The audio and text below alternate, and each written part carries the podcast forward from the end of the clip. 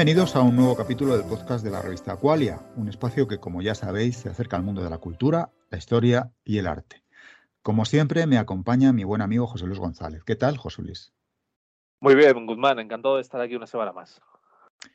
Pues el tema que vamos a tratar hoy está un poco a medio camino entre la ciencia y la leyenda, y muy probablemente más cerca de la leyenda. Pero precisamente por eso ha cautivado nuestra imaginación desde hace décadas y por supuesto también ha entrado en la cultura pop. Hoy hablaremos del Yeti y del Bigfoot, esos homínidos que recorren las laderas del Himalaya y los bosques de América, dejando tras de sí hileras de huellas gigantescas que han cautivado nuestra imaginación y que probablemente también han encendido nuestro escepticismo muchas veces. Sí, ciertamente. Eh, yo reconozco ser un creyente en estos temas desde mis tiempos de adolescencia, pero quizá la edad me ha vuelto, no sé si un poco más cínico, un poco más descreído, o directamente eso de que la, edad y la madurez te hacen tener un poco más los pies en la tierra. Yo hoy me considero más descreído y efectivo que, creyente, la verdad. Para, para llegar un poco a, al territorio del Yeti, antes quizá tenemos que hacer una, una escala previa y explicar eh, qué es esa cosa, esa pseudociencia, que es la, criptozoología, ¿no? Y que surge con, dos hallazgos científicos que los criptozoólogos se atribuyen, pero que en realidad fueron hechos por científicos.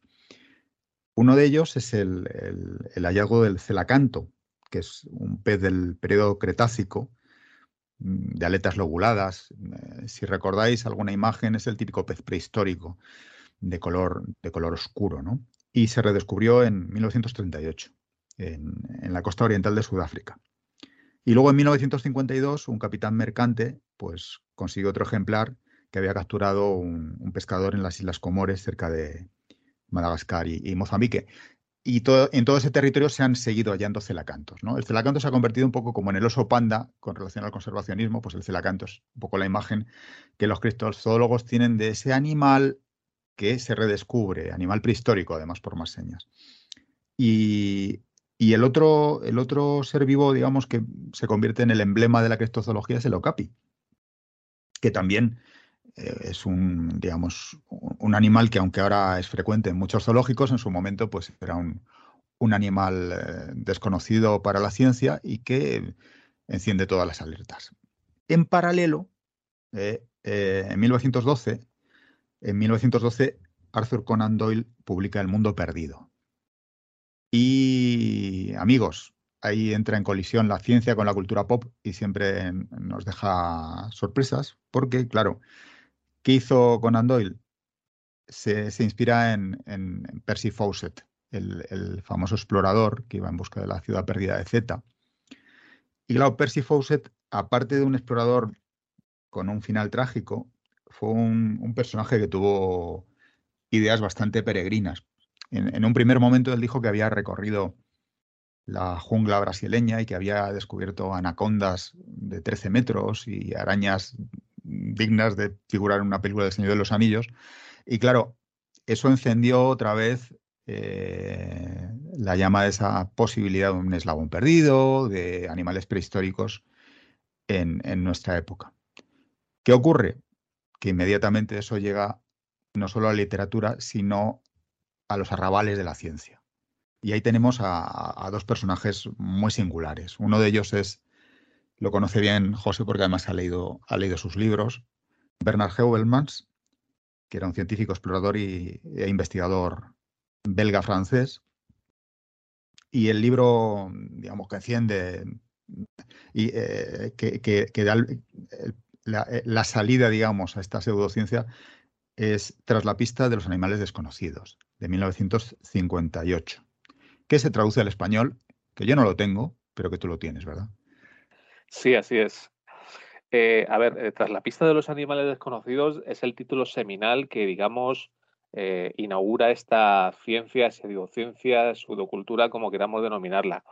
Es un poco la Biblia y recoge argumentos eh, que, defiende esta materia eh, basándose principalmente en dos argumentos que has, has, nombrado tú al hablar del celacanto y del okapi. Por un lado, eh, en lo que se respecta al okapi, pese a que nosotros los occidentales lo descubrimos, entre comillas, en torno al cambio del siglo XIX al XX, los nativos ya lo conocían en su momento. Y hay descripciones, incluso hay alguna estatuilla o alguna representación que incluso se remonta a los tiempos del antiguo Egipto. Pues eso es uno de los argumentos que defiende la criptozoología. Eh, animales, criaturas que eh, los nativos de determinadas zonas conocen, están recogidas en sus tradiciones, y sin embargo la ciencia, entre comillas, occidental, ortodoxa, como queramos llamarla, eh, los ignora o no tiene noticia de ellos. Y el segundo argumento es efectivamente el de Celacanto, el de el redescubrimiento de, un animal que se considera fósil, porque su morfología se remonta hace millones de años y prácticamente es descubierto intacto a día de hoy. Pues eh, eh utilizando estos dos argumentos, hace un recorrido por distintas partes del globo en los que habla de especies que están, que están por, por descubrir por esta ciencia ortodoxa, pero sin embargo, eh, él insiste mucho en que debemos ser, la ciencia debe ser abierta de mentes y confiar en los eh, conocimientos, las leyendas, eh, los relatos de, nativos con determinadas criaturas. Y en estos libros pues vamos a hacer un recorrido desde un supuesto gusano monstruoso o reptil monstruoso venenoso de los Alpes hasta homínidos de distintas partes del globo, ya sea Asia, eh, islas del Pacífico, del Índico, hasta mm, pues el, el moquele, moquembe, que es una especie de, dinosaurio, supuesto dinosaurio, eh, que vive oculto en el corazón de África. Problema quizá con la, con la criptozoología y sobre todo con Heuvelman es que, o sea, uno acaba recordando que el dicho de cuando uno tiene un martillo, todo lo que ve son clavos. Eh, el, problema con, los criptozoólogos es que em, se ven a sí mismos como científicos, pero en realidad en el momento que hay folclore alrededor de, cualquier criatura prodigiosa, ya dan por hecho que eso es la pista de, un posible ser identificable y, su taxonomía es además tan generosa, luego lo veremos, que, bueno, es que Geolsman habla incluso de especies de yeti, o sea, no ya del yeti, sino de especies de yeti. Eso, claro, a los zoólogos vamos a decir, serios, les, les, irrita un poco. Pero a nosotros nos fascina. ¿Por qué? Porque en el fondo, ¿qué ocurre? Que este señor eh, había leído eh, Viaje al centro de la Tierra, había leído El mundo perdido, y lo que nos hace creer es que eso que nos contaba Verne, eso que nos contaba Arthur Conan Doyle, puede ser real, ¿no? Sí, correcto. A ver, yo, yo mi explicación para esto es que en el fondo nosotros somos unos románticos y unos seguidores de la leyenda aquella de los mapas de los navegantes antiguos que decía más allá hay monstruos. Y nos pasa un poco como a los niños pequeños, nos fascinan los dinosaurios, nos fascinan los monstruos, pues con criaturas espectaculares, feroces, peligrosas, pero afortunadamente no están cerca de nosotros y no corremos ningún peligro. Porque creo que aquí radica una de las, de las características de esta pseudociencia. Eh, a cabo del día, en diversas partes del mundo se describen diariamente animales la mayoría, por ejemplo, suelen ser insectos. Obviamente, entre insectos y un diplodocus, pues hay una diferencia de tamaño obvia y claro, no es lo mismo la misma fascinación. Obviamente estos insectos no son fósiles vivientes y probablemente ninguna tribu, eh, población, etcétera, etcétera, haya dado pistas de ello. Entonces, bueno, hay que tener en cuenta que, que eh, daba la, definición de, la ciencia que versa sobre el estudio y descubrimiento de los animales ocultos, pero ocultos desde el punto de vista de, o, sinónimo de escondidos, como que eh, evitan conscientemente ser descubiertos. Entonces ya tenemos a un matiz ahí que entra un poco en contradicción con la, con la ciencia ortodoxa. Aparte de lo que decías tú, eh, esta gente no sigue una metodología en absoluto ortodoxa, y eh, basarse siempre en testimonios, pues no es la fuente más fiable. Eh, yo recuerdo un libro sobre criminología en que decían que, bueno, los testigos de un escenario de un crimen, de un hecho delictivo, no son siempre fiables. Creo que aquí es perfectamente extensible. No, yo, yo voy a adelantar una cosa. Yo creo que los testigos de este tipo de criaturas casi nunca son fiables. y, de hecho, los testimonios que hay alrededor de muchas de las criaturas que menciona en este libro Heuvelman eh, han sido después, no, ya desmentidos, sino gente que ha dicho que era una broma eh, o que era un invento de su abuelo o, eh, situaciones similares. Así todo coincide con un momento histórico muy, muy especial. Los años 50 eh, son la etapa de apogeo de los ovnis, son el momento también en que, en que las investigaciones sobre fantasmas empiezan a, abundar muchísimo en, los libros populares y en los bestsellers. Eh, em, claro, hay que relacionar todo esto. Y, de hecho, fíjate, o sea, eh, él tiene un doctorado en, zoología, pero de pronto lee un, artículo eh, que había publicado Ivan T. Sanderson, que es el otro padre de esta pseudociencia, lo había publicado en 1948. Atención amigos al título. Podría haber dinosaurios. Claro, tú o yo, a lo mejor ahora leemos eso y nos pasamos un rato divertido, pero en el año 48 era posible pensar en, esos términos. O sea que yo también pondría un contexto histórico a todo esto. Sí, en efecto. Ah, leyendo las primeras páginas de Tras la pista de los animales desconocidos, eh, a mí me da la, sensación de que incluso, eh, de alguna manera, parece que ese libro, por ciertos argumentos, está escrito en el siglo XIX. Por una cuestión muy similar a lo que estás contando. En el siglo XIX, la ciencia avanzó de una manera que hay cosas que se, tenían por mito o se dudaba mucho de ciertas cosas, de pronto esas cosas se demuestran.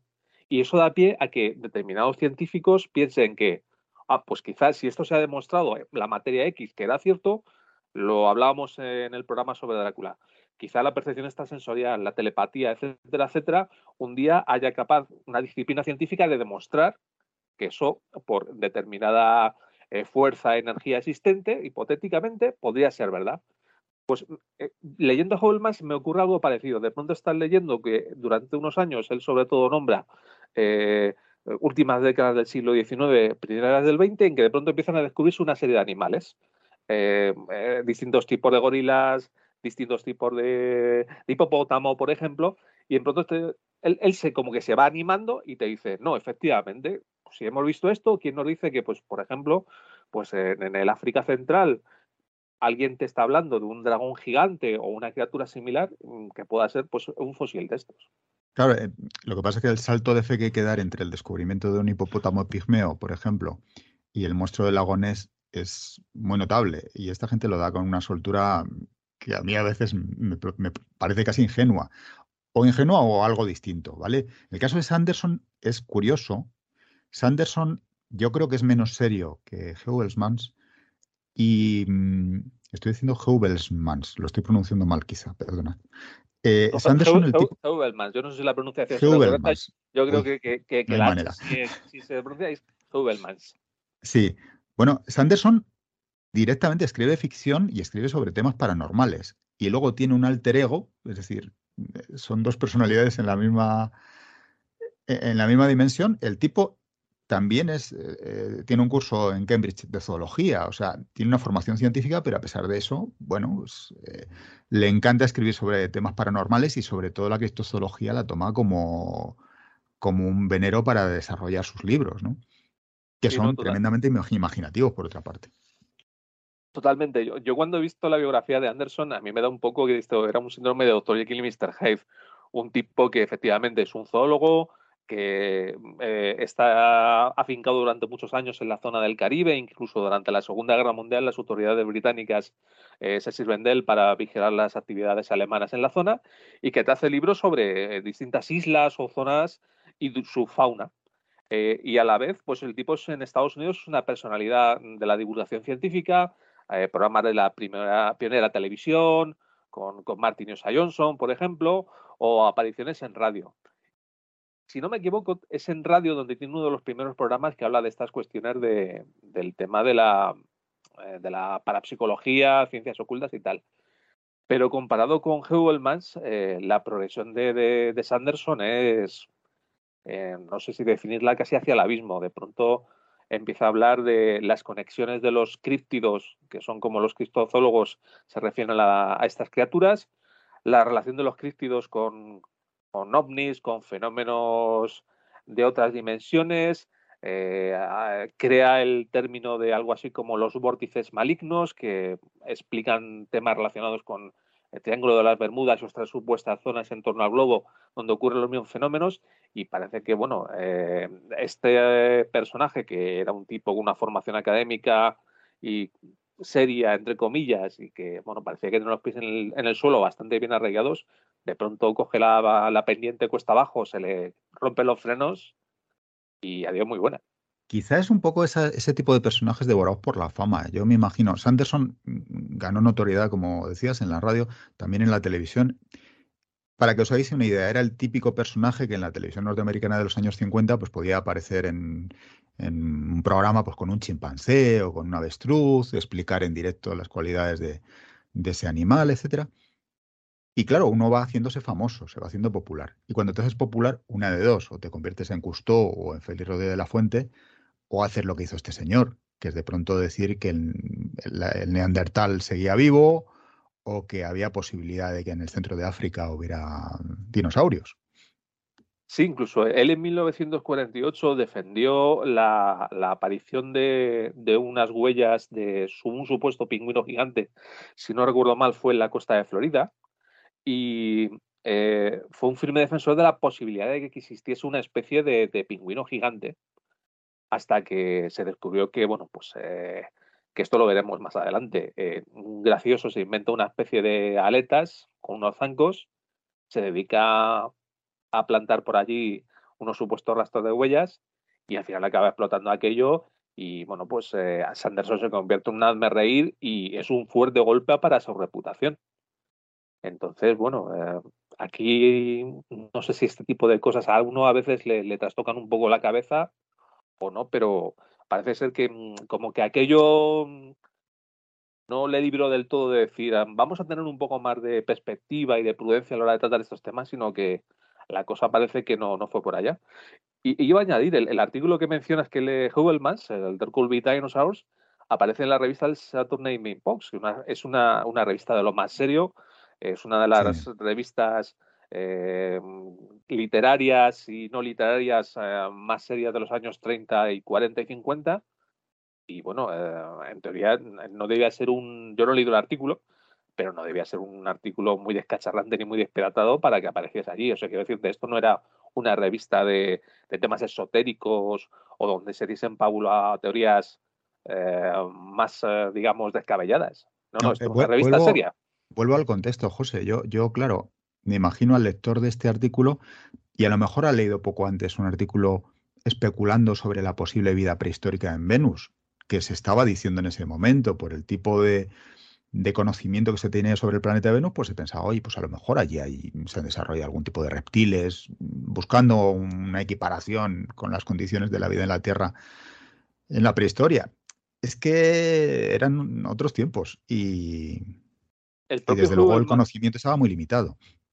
Sí, el propio Heuvelmans utiliza un argumento parecido en la introducción del libro. O sea, de pronto te dice que están llegando noticias de muchos medios, están publicando temas, por ejemplo, que un platillo volante ha caído en el sur de Texas y se han recuperado X cadáveres. Y él dice, bueno, eh, nos estamos creyendo esto, pero no somos capaces de creernos que hay un dinosaurio o un homínido gigante en Himalaya. Sé que es un argumento un poco tramposo, a mí me lo parece, sí, claro. pero era lo que utilizaba. A ver, eh, Sanderson es el que inventa, o mejor dicho, el que populariza el término de abominable hombre de, las nieves, ¿no? Lo que pasa es que esto viene de muy atrás. Viene de atrás, efectivamente, efectivamente, viene de, un explorador británico. Sí, pero vamos, él tiene un libro que se titula así y que, y que él se agarra mucho a este, a este tema, ¿no? las críticas de, aquel libro fueron nefastas, como casi todas las críticas que recibió Sanderson. Y el propio Heuvelmans, no, totalmente. Eh, volvemos a lo mismo, desde la ciencia ortodoxa, pues eh, sobre todo se ha, hablado de lo que tú mencionabas antes, la, infinita o la infinita o la, gran, mm, vamos a decir, inocencia de estos dos personajes a la hora de, bueno, pues de dar pábulo a todos estos a todos estos eh, testimonios y tal y la manera, la manera en que se aproximaron a ellos. Es curioso porque en el 67 Sanderson funda una, sociedad que me fascina por su nombre, Sociedad para la Investigación de lo Inexplicable, que ya ahí te da las claves de, un poquito el, tono que vamos a tener que seguir a la hora de, explorar el fenómeno del Yeti y el fenómeno del, del Bigfoot. A ver, hay, hay, hay un tercer elemento que yo pongo sobre la mesa, y es que eh, todos los mitos, todas las criaturas míticas, tienen una cierta vinculación con la realidad. De hecho, hay, hay, un, arqueólogos pues que explican, por ejemplo, por qué surge el mito del grifo, porque se han descubierto en tiempo de los griegos cráneos de Protoceratops, que es este animal ligeramente parecido al Triceratops, pero que tiene una especie de, escudo en la cabeza. Y claro, uno ve un cráneo y coincide perfectamente con lo que sería la cabeza de un grifo. Eso anima también a los criptozoólogos. Es decir, eh, de alguna manera ellos siempre están vinculando. Dice, bueno, pues puede ser una leyenda, pero detrás de esta leyenda hay algo más. El problema es si te dejas por el camino la metodología científica. Sí, efectivamente. No, a ver, eh, estamos ya, si nos vamos adelantando en el territorio, territorio Yeti, el Yeti, bueno, que es una de las múltiples eh, denominaciones que tiene una supuesta criatura homínida gigante que se da no solo en la zona del Himalaya, sino en, en, zonas eh, de alta montaña de distintos sitios de Asia Central, incluso Mongolia, eh, sobre todo en la zona del Himalaya, Nepal, Tíbet, esto está vinculado a una serie de leyendas y de series mitológicos eh, de distintos pueblos y zonas locales. Aunque parece ser que aunque los, lugareños tienen una creencia de, de, la existencia real de estas criaturas, parece que, según algunos expertos, tiene una existencia más espiritual, entre comillas, no tanto física como ahora iremos hablando. Sí, yo te, yo te doy mi teoría, que es la que a mí me convence más. Es decir, del, mismo modo que probablemente los sátiros de la mitología clásica están inspirados en, quién sabe, en chimpancés o en, primates, o, en el relato de lo que podía ser un simio que llega y se va transformando. Y por otra parte tenemos otro sustrato legendario que es el de los hombres silvestres, es decir, toda si, exploráis la iconografía de las catedrales descubriréis hombres verdes, hombres cubiertos de hojas, hombres cubiertos de pelo. Es decir, la, tradición del, hombre silvestre es antiquísima. ¿no? Entonces hay gente que ha querido, eh, investigadores que han querido vincular eso con un recuerdo lejanísimo de lo que pudo ser el contacto entre nuestra especie y el neandertal y que se va transmitiendo de generación en generación como mira, había seres como nosotros, pero que eran más primitivos. En el caso del Yeti también se ha dado esta explicación, es decir, que, de alguna manera, en este caso serían los denisovanos, la, la, otra especie, digamos, que, se hallaría allí, y que, y que, se incorpora al acervo legendario desde la antigüedad y se va modificando, pero se mantiene a lo largo del tiempo y claro, luego cuando llega el momento de las, de las huellas, que, lo veremos, pues es juntar las leyendas de los serpas con una supuesta evidencia que te encuentras, ¿no? Y, ahí eh, cuadra en el círculo toda esta gente. Sí, efectivamente. No, no el tema de la, del hombre salvaje es un, es un mito casi universal y casi inherente a, cualquier cultura, eh, entre comillas, avanzada. Eh, siempre más o menos las representaciones, mm, si decimos que es un, ser de aspecto humano, belloso, piloso, eh, desnudo y que vive en la naturaleza, mm, con variaciones de tamaño, pues pues sí, podemos estarnos refiriendo a un Bigfoot, a un Yeti o una criatura similar. Eh, eh, en, esta, en esta tradición se, se le mm, retrata como un ser cuya vida transcurre en estado natural, y quizá ahí entra un punto quizá rusoniano, ¿no? Esto de, mm, el mito del buen salvaje y una, llamémosle, nostalgia de una vida pasada, incluso, bueno, pues no sé si llamarlo eh, vida pastoril o, que lo, que dices tú, que lo vincula quizá con los antepasados del hombre, el hombre de Nardental, y un poco sigue esa tradición de hombre, entre comillas, libre, quizás sin ataduras sociales, que insisto en el tema del mito del buen salvaje. En, antropología, de hecho, está la construcción del nosotros. Y el nosotros siempre es, nuestra tribu es la que está más avanzada que el otro. Y, el otro forma parte también de, la, de, la, mitología que se incorpora a nuestra civilización. El otro siempre es el más primitivo, el otro es el que dejamos atrás. ¿no? Y no tiene por qué ser, ni siquiera en este caso, ni siquiera un rastro lejanísimo de lo que puede ser el contacto con el neandertal puede ser perfectamente una construcción cultural. Quiero decir, eh, la idea del hombre silvestre tiene un simbolismo muy preciso, que es lo que nos diferencia también de ese que queda en la naturaleza, del que sigue viviendo en estado salvaje. Nosotros que ya nos incorporábamos a la vida, pues eso, urbana, vamos a decir, o, o civilizada, ¿no? O a la cristiandad. Y el otro es el que representa el espíritu del bosque, ¿no? De hecho, ahora cuando se está relacionando todo esto por parte de, la, de los etnólogos con, la, con los hallazgos de los criptozoólogos, la explicación que te dan siempre es folclórica, mm. al final. Es, queremos creer en eso, ¿eh? del mismo modo que creemos en tantas otras cosas, eh, y que son tradiciones antiquísimas y que se han incorporado perfectamente a nuestro imaginario, ¿no? Sí, yo creo que aquí también tenemos un poco en la onda de lo que dices tú, un punto de, condescendencia. Es decir, nosotros eh, vemos una especie de, quizá un juego de espejos deformados, nos vemos un poco retratados en estas criaturas de lejos y un poco quizá eh, lo vemos con esta distancia y quizá esta, entre comillas, soberbia del hombre civilizado, que es decir, vemos al hermano pequeño y no sabemos si envidiamos su, entre comillas, su, su infantilismo social o esa inocencia en la que vive y, nosotros como que no sé si tenemos una especie de añoranza o, en el fondo algo, algo muy, muy, muy eh, oculto de, ese estado salvaje. Lo, divertido del caso es que hay explicaciones tan sencillas. Es decir, en, el Himalaya, por ejemplo, hay dos especies de, oso principalmente. Hay un, oso negro y luego el oso pardo del Himalaya. Durante un tiempo se especuló que podría haber una tercera variedad con, algún tipo de, elemento genético de, oso polar, pero eso se ha descartado. Pueden ser perfectamente huellas de, oso pardo y de hecho muchos de los que han avistado yetis posteriormente han dicho pues probablemente lo que vi fue un oso.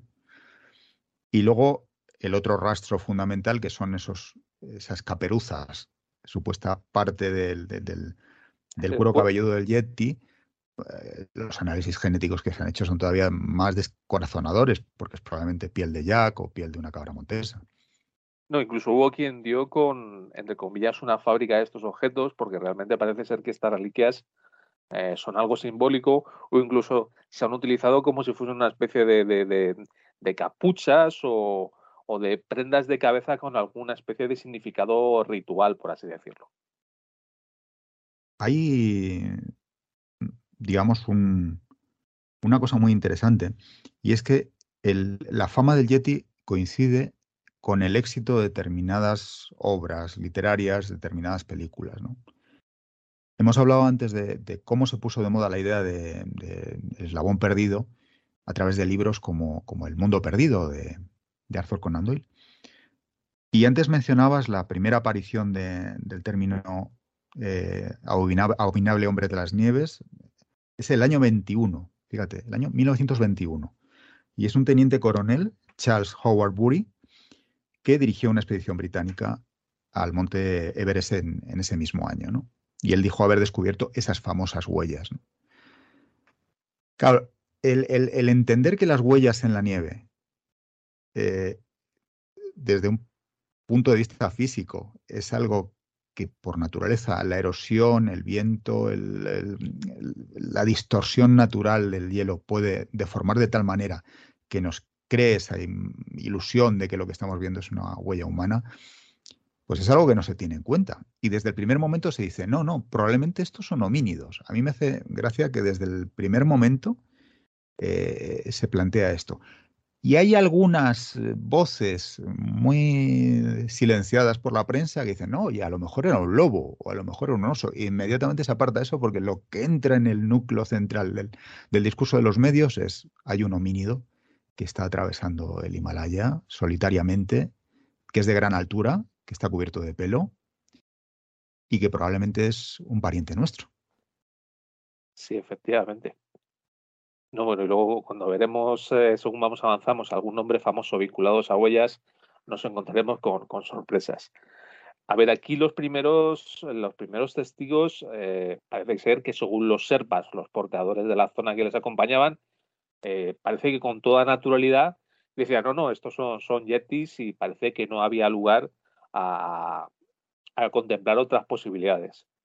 me viene a la cabeza el, el, caso que es quizá el probablemente el primer avistamiento por un occidental que tenemos clasificado, que es el de, el de Nicola Tombazzi, que es un, un geólogo y fotógrafo eh, italo-griego, si no tengo eh, mal la información, que en 1925, eh, una expedición a los glaciares del sur de Kachenjun y Sikkim, de pronto ve una criatura bípeda en, la lejanía y poco tiempo después parece que esta criatura cubierta de pelo deja unas huellas de forma humana que difiere luego con testimonio de lo que vamos a ver en el futuro, de forma humana que, tenían un relativo gran tamaño. Eh, Don lo que dice es que lo que él piensa que vio era una especie de eremita o quizá un monje eh, deambulando por allí y que no da crédito al tema del Yeti, aunque los portadores insisten en que, en que se trata de, un Yeti, sea lo que fuera en ese momento. Es curioso porque a partir de ese momento no hay expedición al Himalaya que se precie, sobre todo expediciones inglesas, que no vuelva con un relato de este tipo. Y la más famosa, sin duda, es la del año 50, la de Eric Shipton, que toma esas famosas fotografías que hemos visto todos, ¿eh? Eh, a 6.000 metros de altura, que es la huella eh, la huella, efectivamente. La, huella del, del, Yeti que se reproduce hasta la extenuación y que, da la fama definitiva a este, a este personaje. ¿no? En 1953, poco después, Edmund Hillary y, y, Tiensin dicen que han visto también huellas. ¿Vale? Eh, ahí, tanto Hillary como Tiensin, que se supone que son figuras más mediáticas, eh, tienen como más cuidado, ¿no? Eh, son más escépticos. Por un lado, mm, eh, plantea en un momento dado Hillary que podría ser un gran simio, Tiensin se muestra más cauto, pero yo quiero volver a recordar los serpas de la primera expedición que comentábamos, cuando traduces el nombre que dan a la criatura que, que imprime esas huellas, hablan de un hombre oso. Es decir, ellos están un poco como dejando ya la pista de... yo no quiero insistir tanto en, la explicación del oso, pero es la más probable. Y sin embargo, llegan allí, llegan, llegan allí los británicos y vuelven otra vez a dar la explicación de que eso es un homínido. Contra toda explicación biológica, porque allí no hay posibilidad, ni un langur siquiera podría sobrevivir allí. Por, eh, altitudes más bajas sí parece ser que hay dos especies de, monos eh, pero vamos, eh, morfológicamente no tiene nada que ver. Pero a 6.000 metros de altura es imposible. No, no, no, no, por eso digo que mucho más abajo hay un par de especies En, la, zona, e incluso lo que decías tú, depende de quién hable y en qué momento, se llegan a mencionar hasta en la zona distintas especies de yeti, uno más grande que puede oscilar entre, según los, los testigos, de 2 a 3 metros y uno de, menor tamaño que podría oscilar entre el metro y medio. Y bueno, pues el metro y medio, pues sí podría coincidir con según qué descripciones de alguna de estas dos especies de, de monos cuando, cuando están erguidos. Yo creo que Sipton lo que tiene de, de especial es que crea la yetimanía de los años 50, que durante toda la década, hasta evidentemente la década de los años 60, hay una yetimanía increíble. Eh, seguro que todo el mundo que nos oiga ha visto las fotografías de, de, de Es una famosa foto en que se, a la izquierda de la imagen hay un piolet como referencia para ver un poco el tamaño de la huella y es una huella en la que parece que eh, junto al dedo pulgar hay un dedo eh, más largo que este y con una extraña curvatura. Y a partir de ahí, como se suele decir, el, resto es historia. Eh, tomó más fotografías, aunque esta es la más famosa, algunas con algunos rastros que, si bien la perspectiva es un poco extraña, yo cuando las vi recordaba a una modelo, una pasarela con lo que llaman el, catwalk, que es este paso que parece que va poniendo un pie delante de otro.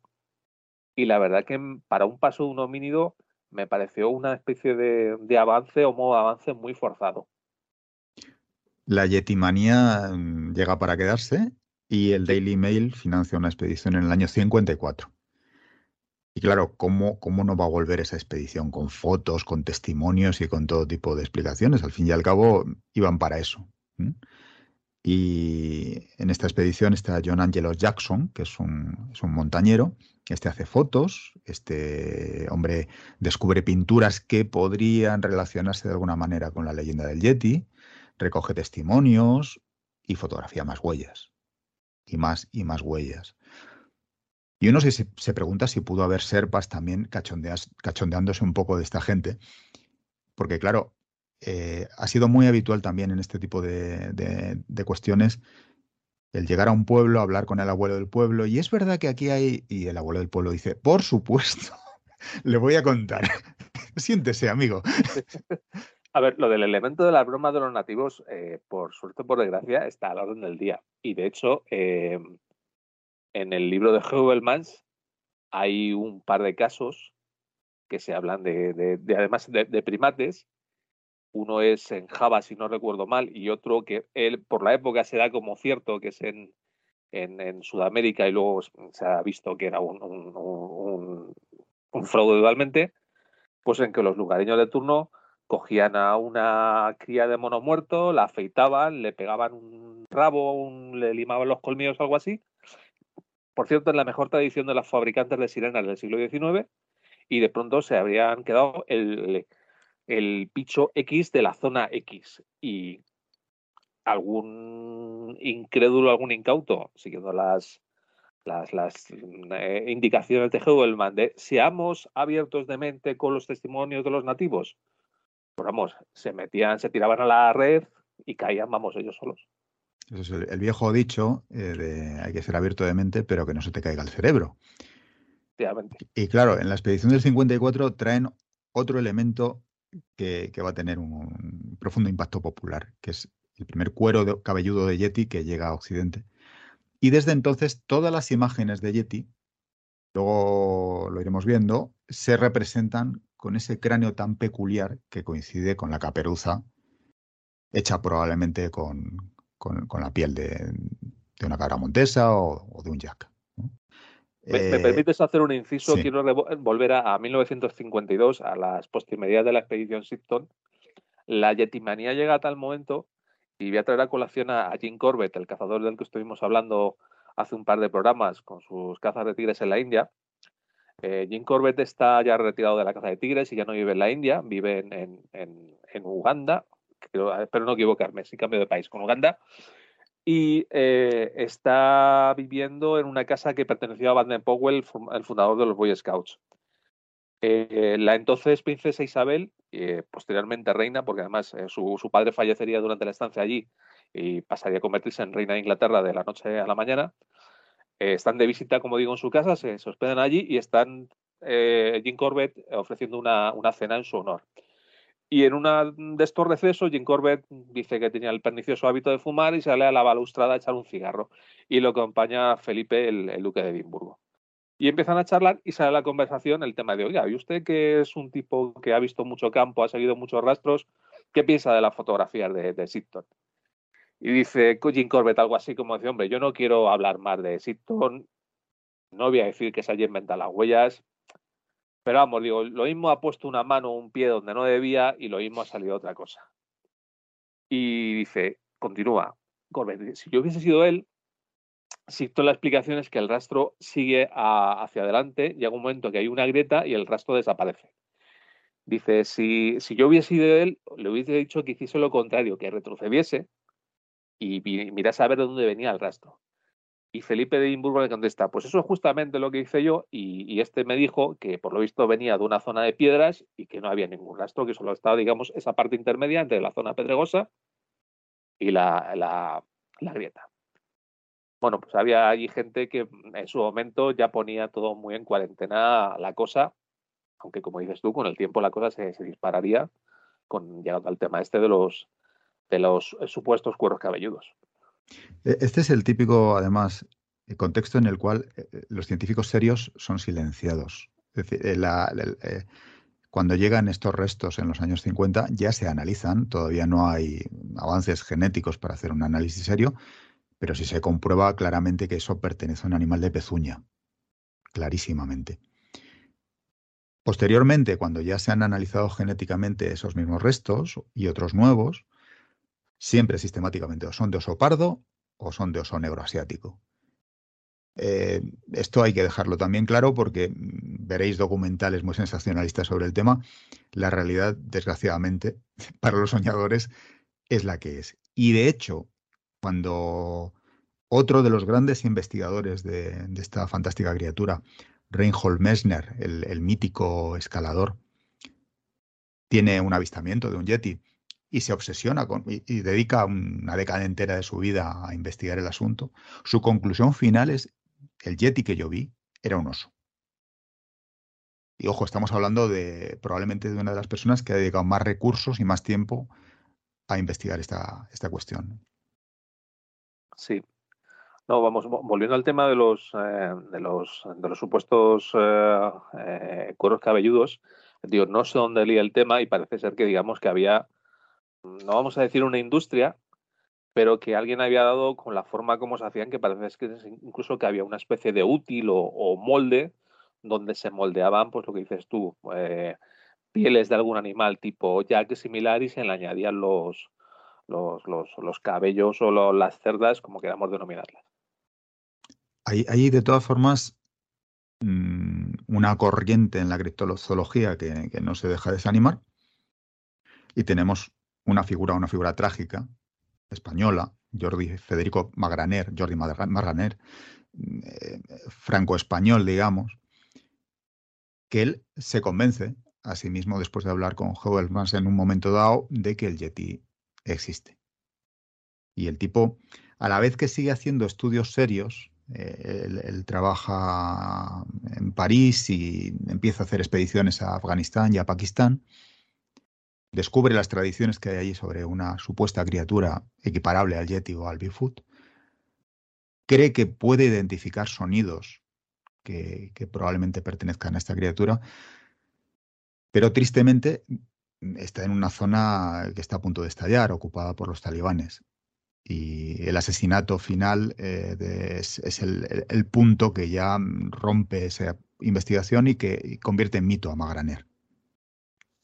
Sí, eh, desgraciadamente para, este hombre, la zona en la que él está estudiando estos avistamientos o la existencia de esta criatura, que como decíamos antes, en diversas partes de Asia Central, eh, ya sean zonas fronterizas a antiguas repúblicas soviéticas, eh, el Tíbet, incluso Mongolia, que hay, digamos, mitos o, supuestos avistamientos de criaturas similares, en esta zona de, de Pakistán, coincide esto con que en esa zona lo que hay, donde hay sentada, hay una serie de tribus o pueblos que son politeístas y que obviamente eh, dentro de un Pakistán eh, islámico, maometano, y con el problema de que ciertas partes del país el control gubernamental es escaso, dígase, pues eh, frontera con Afganistán, que es un punto que siempre ha sido súper poroso para que los talibanes entrasen y pasasen y bueno, con ello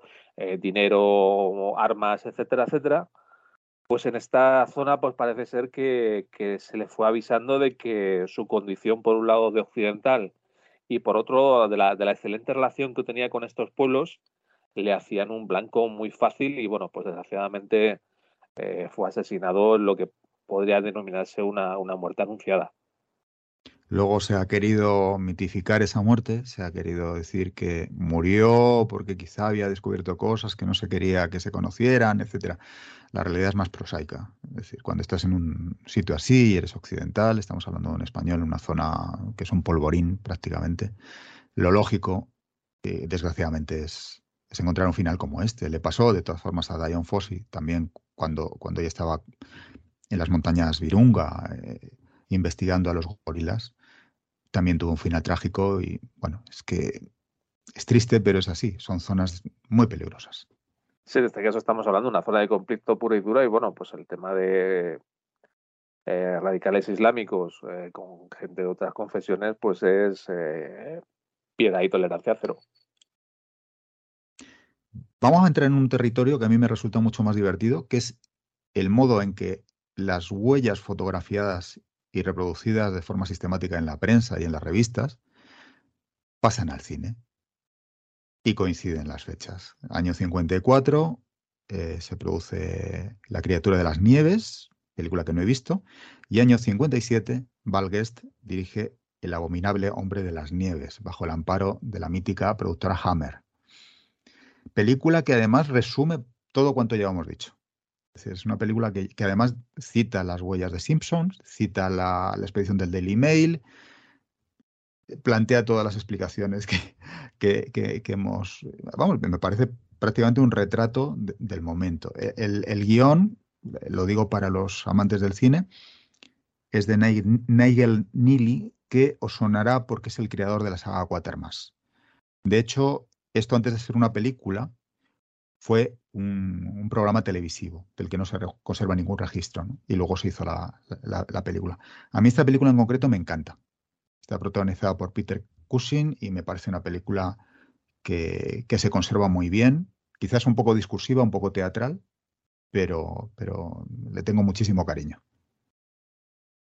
Yo personalmente soy fan número uno de los Drácula de la Hammer y esta francamente no, ni me enamora ni me produce especial animaversión. La tengo una especie de zona, zona fría.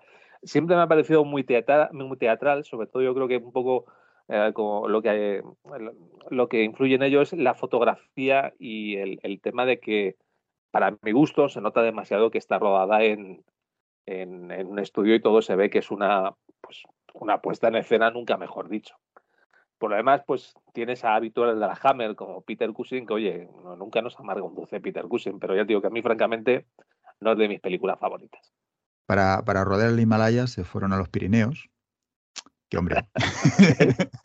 Estoy pensando en otra película.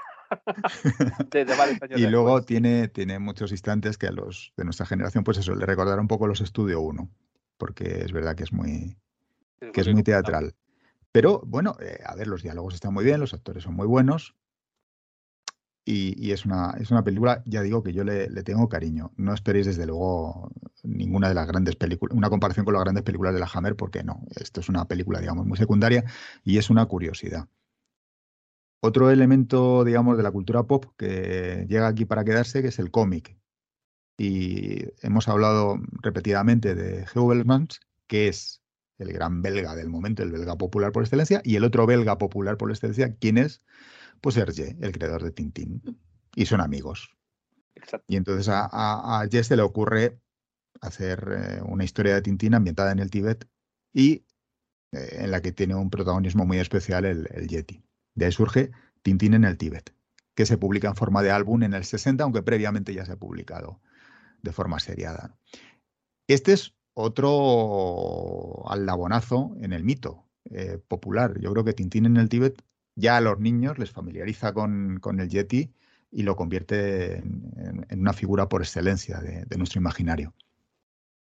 Totalmente. Yo creo además el tema de la imagen del Yeti, eh, digamos que entre comillas es canónica con todo lo que estamos hablando.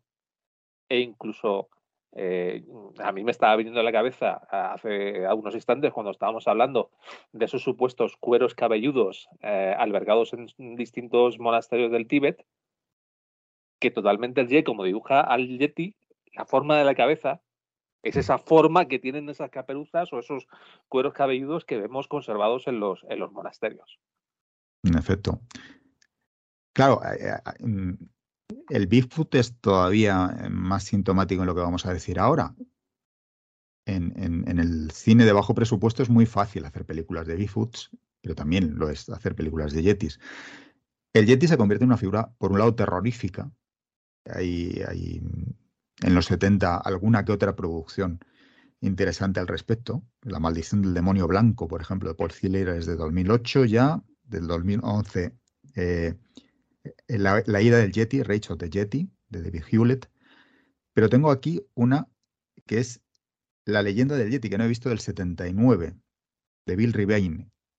Yo creo que entra un poco en el territorio de esas películas de eh, naturaleza salvaje, eh, mm, personajes de ciudad o urbanitas que llegan y que son superados por las circunstancias bien sea por animales que, los persiguen.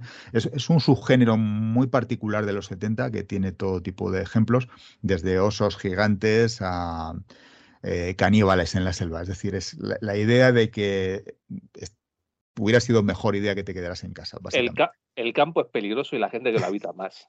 Hombre, yo esto lo, lo, circunscribo un poco al, al, al, Animal Menace, ¿no? De, que viene de los pájaros y luego de tiburón, que es obviamente en los 70 la, la explicación más, eh, la influencia más palpable en estas cosas y quizá un poco en el, en, el subgénero, por así decirlo, de caníbales, el, el mundo ferox, eh, el mm. apocalipsis esta película infame, se me ha ido el nombre. Apocalipsis, caníbal, ¿no? Holocausto caníbal. Holocausto caníbal, efectivamente. Apocalipsis caníbal es, otra de, zombies con el título cambiado.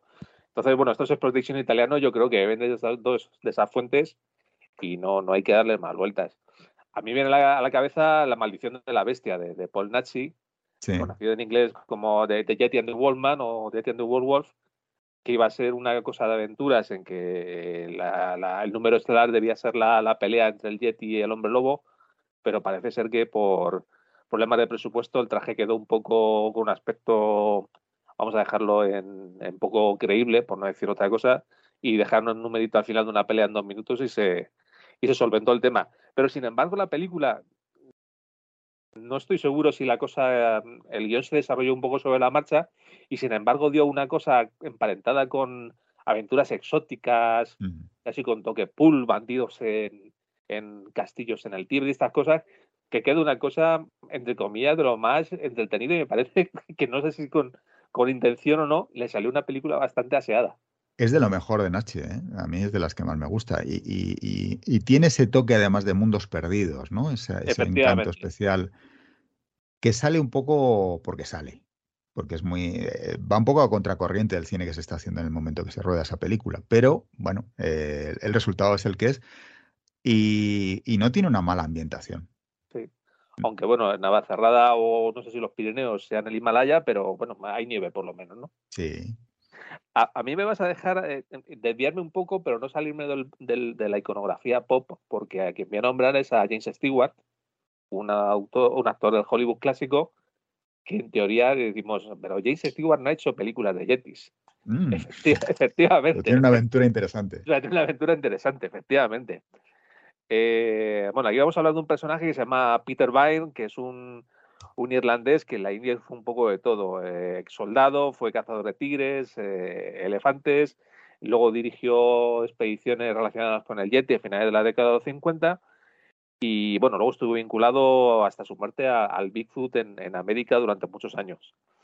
Bueno, eh, um, va a ir por este, digamos, trasfondo de militar, pues parece ser que eh, algunas de estas expediciones que hemos nombrado antes, británicas, eh, en la zona del Tíbet y demás, con la excusa de buscar al Yeti, también parece ser que lo que estaban vigilando eran las actividades militares chinas, que recordemos que al principio de la década de los 50 el Tíbet eh, había sido invadido por China, que lo reclamaba como un territorio propio, y que años después el Dalai Lama tiene que huir disfrazado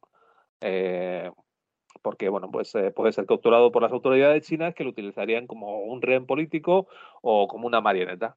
Pues parece ser que este hombre, Peter Vine, colaboró con la CIA en el rescate de, eh, del Dalai Lama. Pero no solamente eso, eh, lo que estábamos hablando, que aparte de las, huellas y los avistamientos, otro subgénero son las reliquias albergadas en, los monasterios o lamasterios budistas del Tíbet.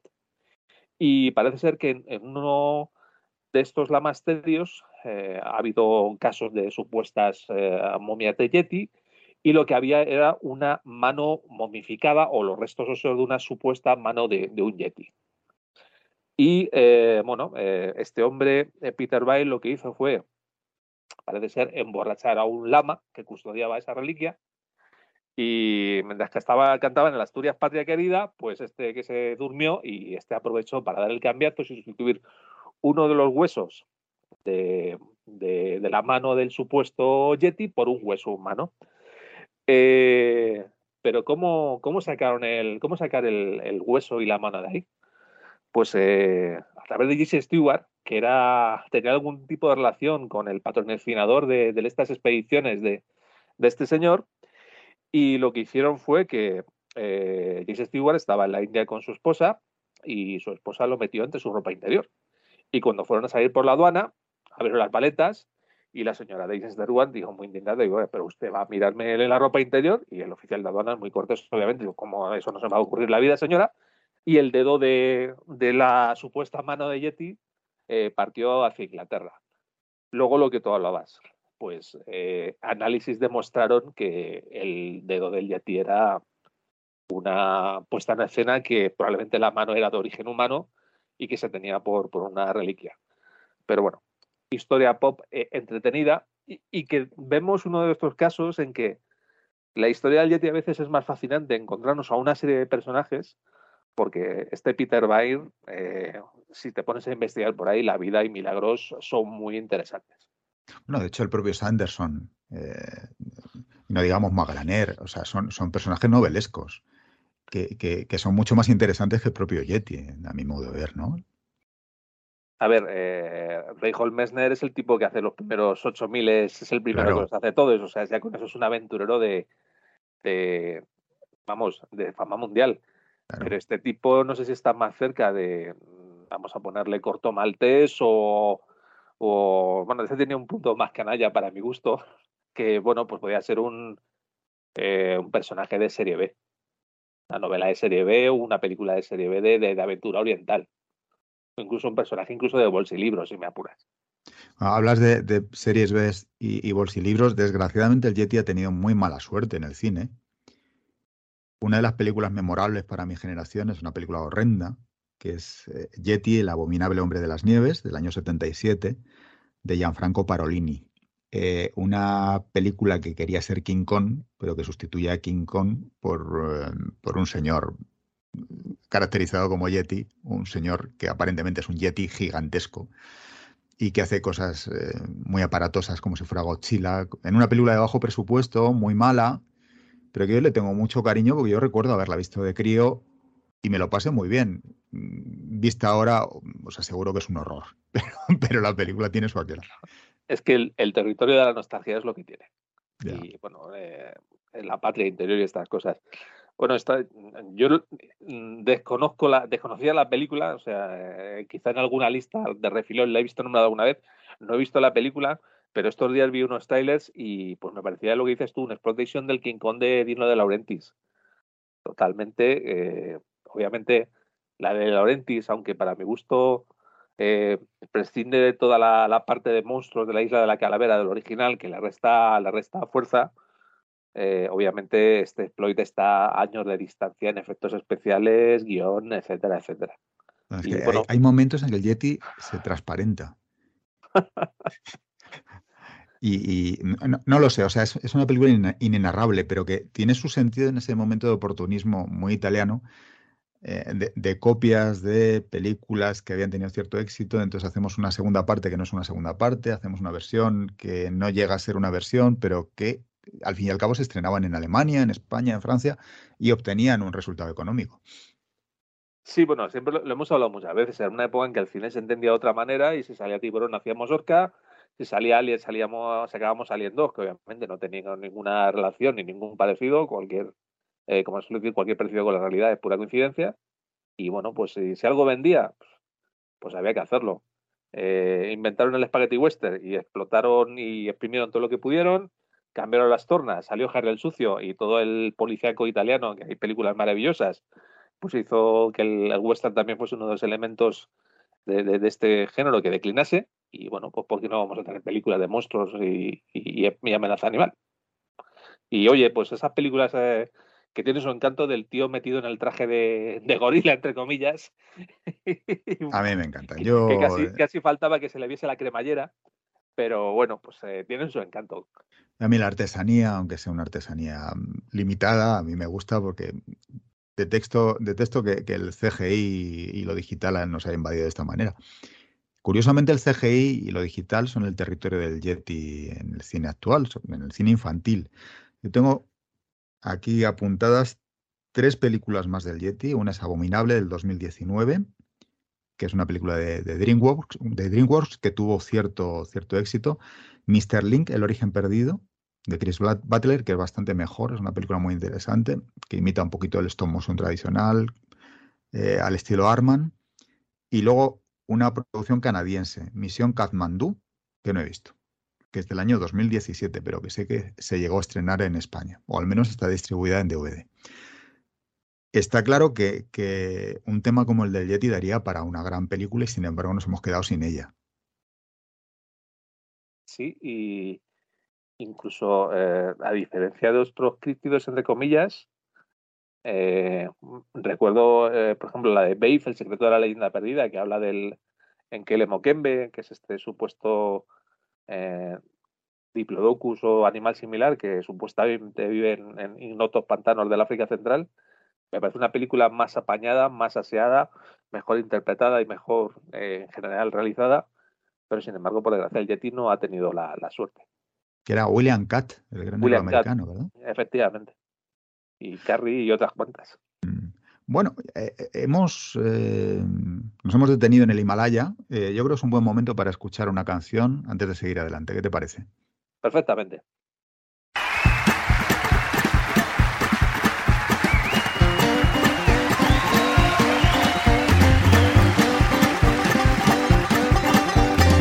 Swing low chariot, won't you let me ride? Swing low chariot, won't you let me ride? Rock me, Lord, rock me, Lord, the bosom of Abraham.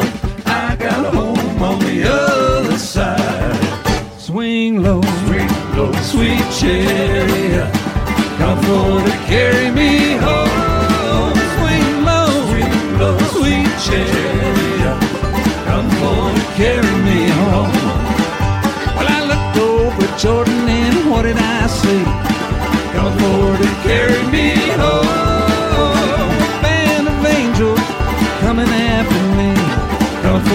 carry me home. Swing low, sweet, low, sweet chariot. Come forward and carry me home. Swing low, sweet, low, sweet chariot. Come forward and carry me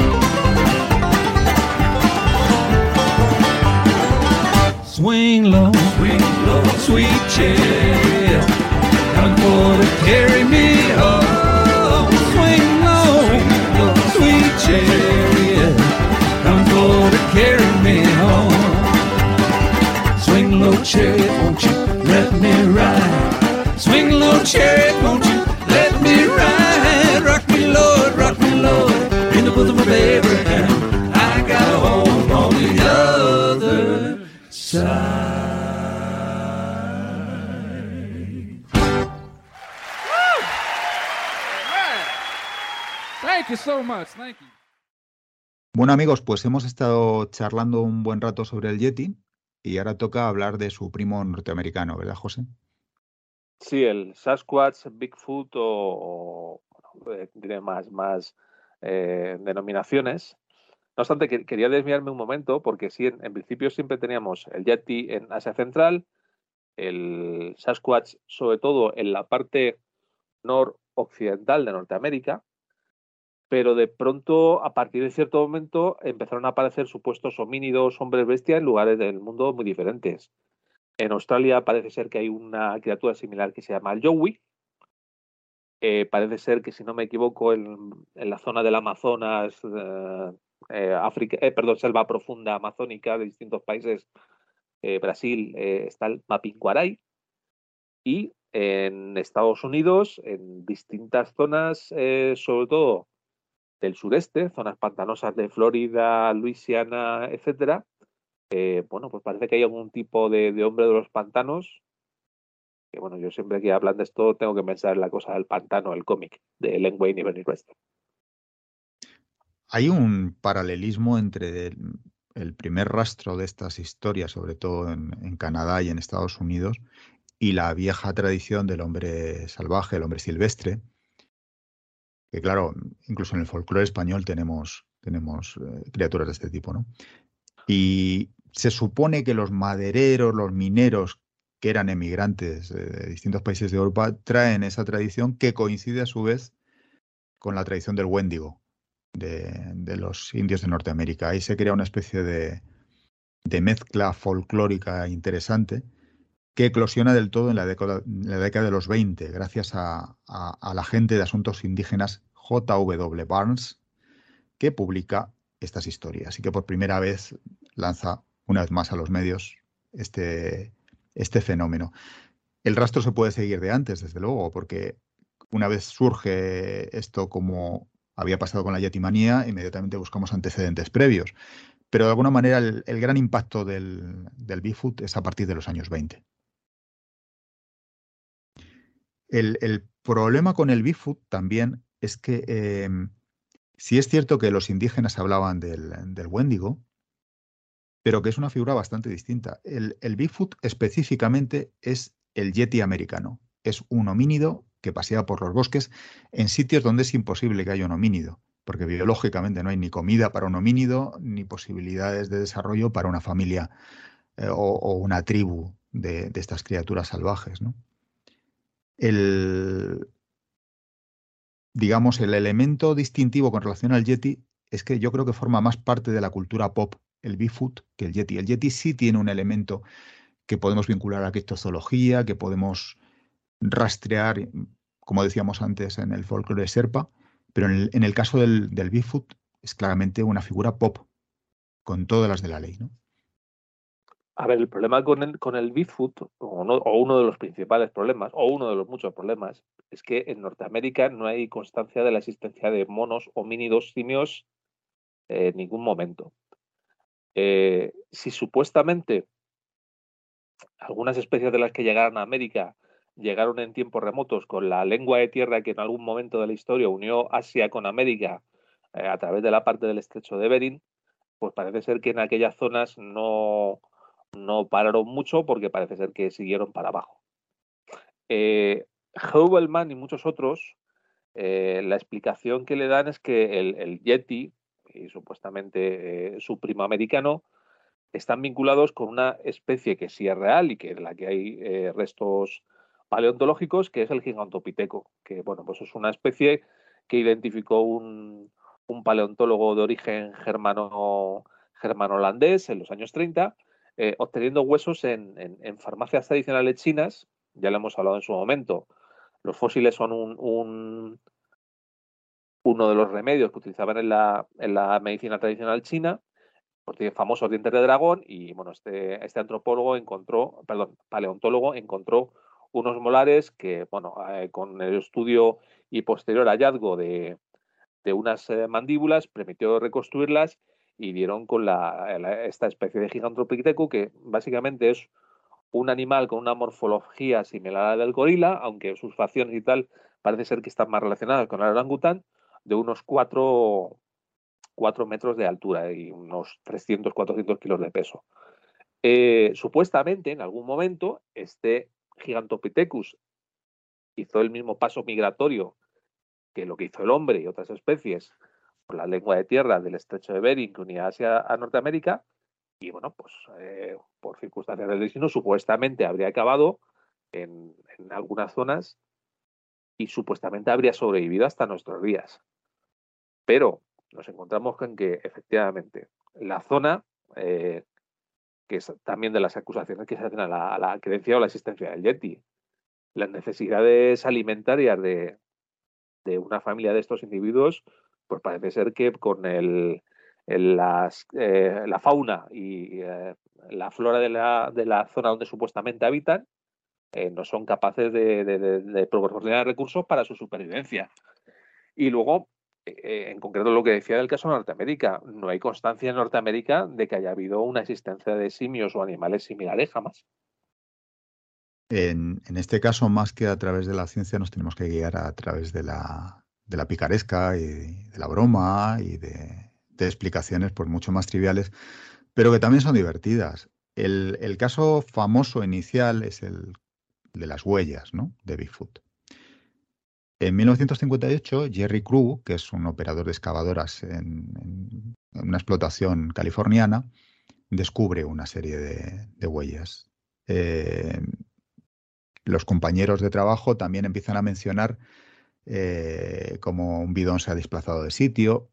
Es, un folclore moderno del siglo XX muy similar al de los gremlins entre los aviadores de la Segunda Guerra Mundial. Empiezan a surgir bromas eh, sobrenaturales sobre algo que tiene una explicación eh, lógica.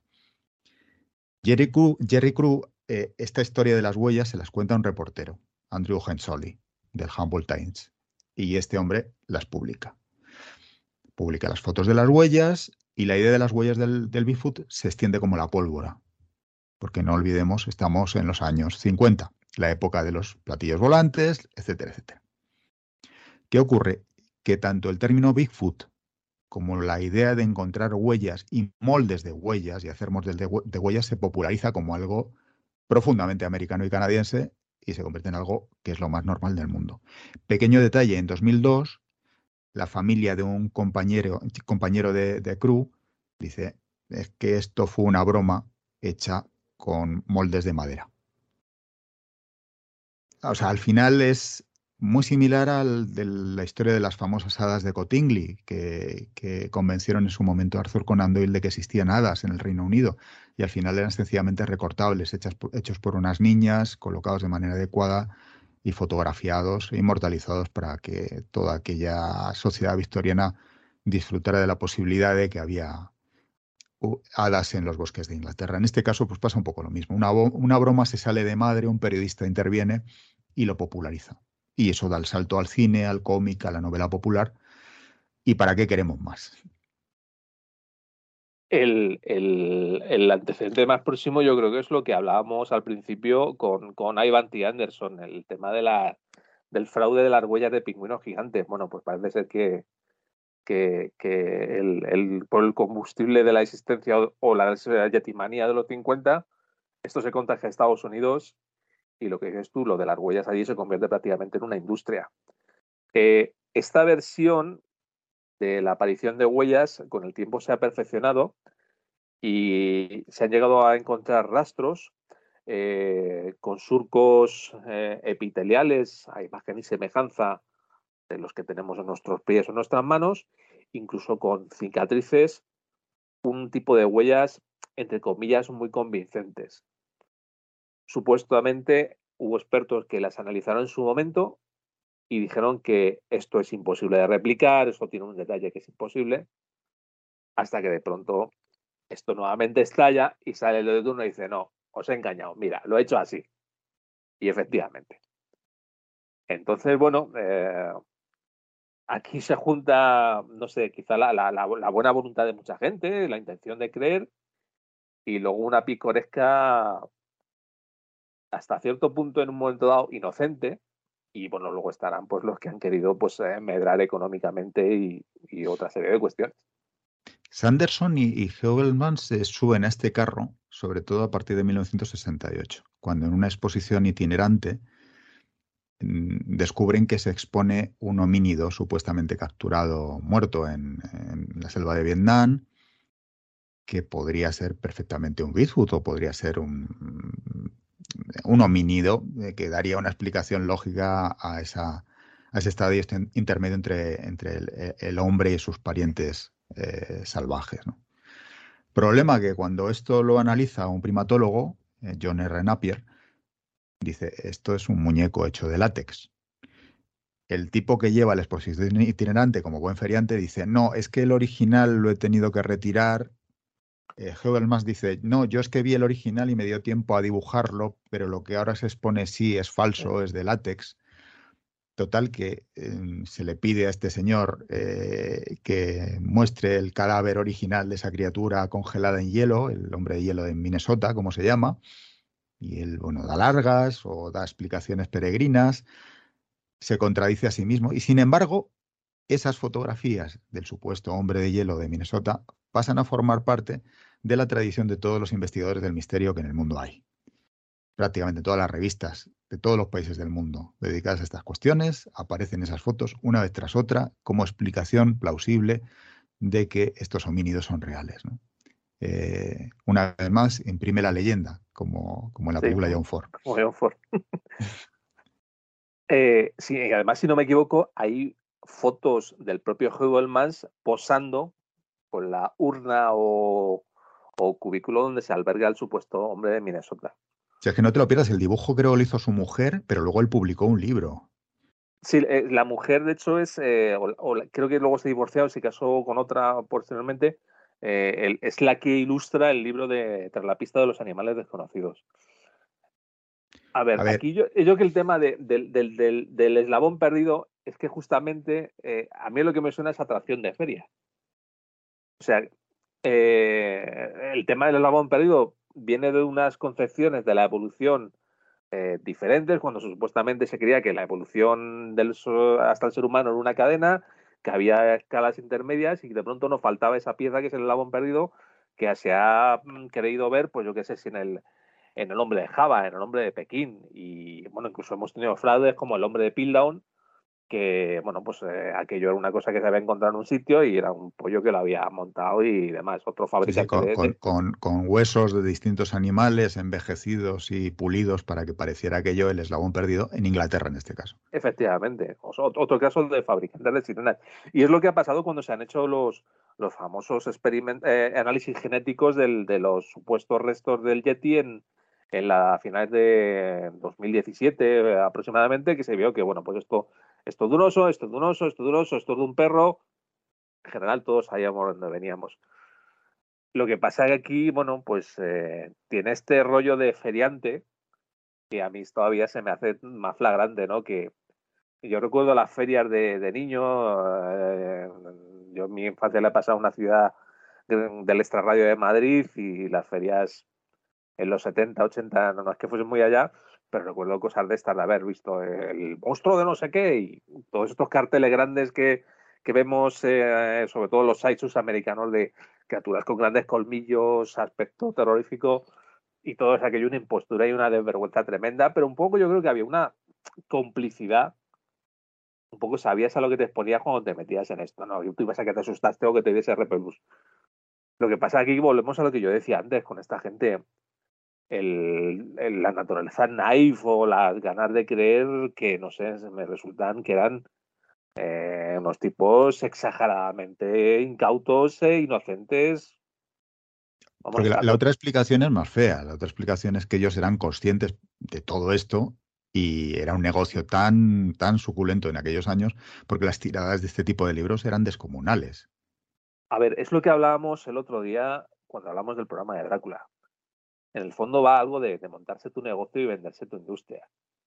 Pero claro, ahí entonces ya te estás convirtiendo en un, en un farsante. Y aquello es. o sea, volvemos ahí a, lo que decíamos antes. A mí esto me gusta por la imagen romántica, el más allá hay monstruos y una serie de cosas.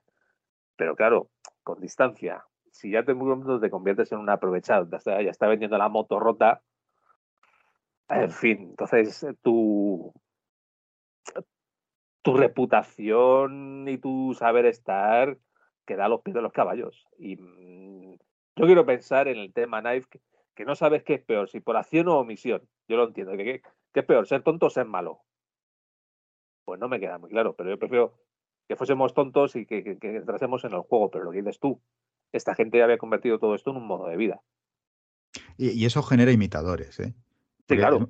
Es, muy bonito lo que pasa porque en el año 59 Sanderson publica uno de tantos artículos sobre, sobre el Bigfoot, en este caso en una revista que se llama True, Verdad. ¿Quién lee este artículo? Pues un tal Roger Patterson, amigo de Robert Bob Gimlin. Estos dos tipos eran dos buscavidas, eh, jinetes de rodeo, habían sido boxeadores y lo que estaban era buscando, como quien dice, la fama, la notoriedad. Y la encuentran. ¿Cómo? Filmando la famosa película Patterson Gimlin en el año 67, en el norte de California. Eh, la habréis visto casi todos. Es esa escena en mínima en la cual un Bigfoot atraviesa la escena en el bosque, se vuelve levemente y sigue avanzando. Claro, este ha sido el gran argumento de todos los criptozoólogos para decir, ¿veis? El Bigfoot existe. Problema, que esta película ha sido sometida a muchísimos análisis. Y ahí encontramos la típica división entre los que querían creer y se tapaban un ojo y se tapaban el otro ojo y luego decían, bueno, quizá a lo mejor, y los que lo analizaban en serio y decían, esta película en realidad es un timo como una catedral, ¿no? Ahí eh, me interesa muy especialmente el testimonio de la gente que eran eh, habituales del mundo del cine y sobre todo los técnicos de efectos especiales de maquillaje. ¿Por qué digo esto? Porque John Landis, el director John Landis, eh, supongo que por hacer una broma, empezó a decir por ahí que esta película se había hecho con un traje diseñado por John Chambers, el creador de los simios del planeta de los simios en la saga clásica. Chambers posteriormente dijo que eso ni hablar, que él no lo había hecho, ¿vale?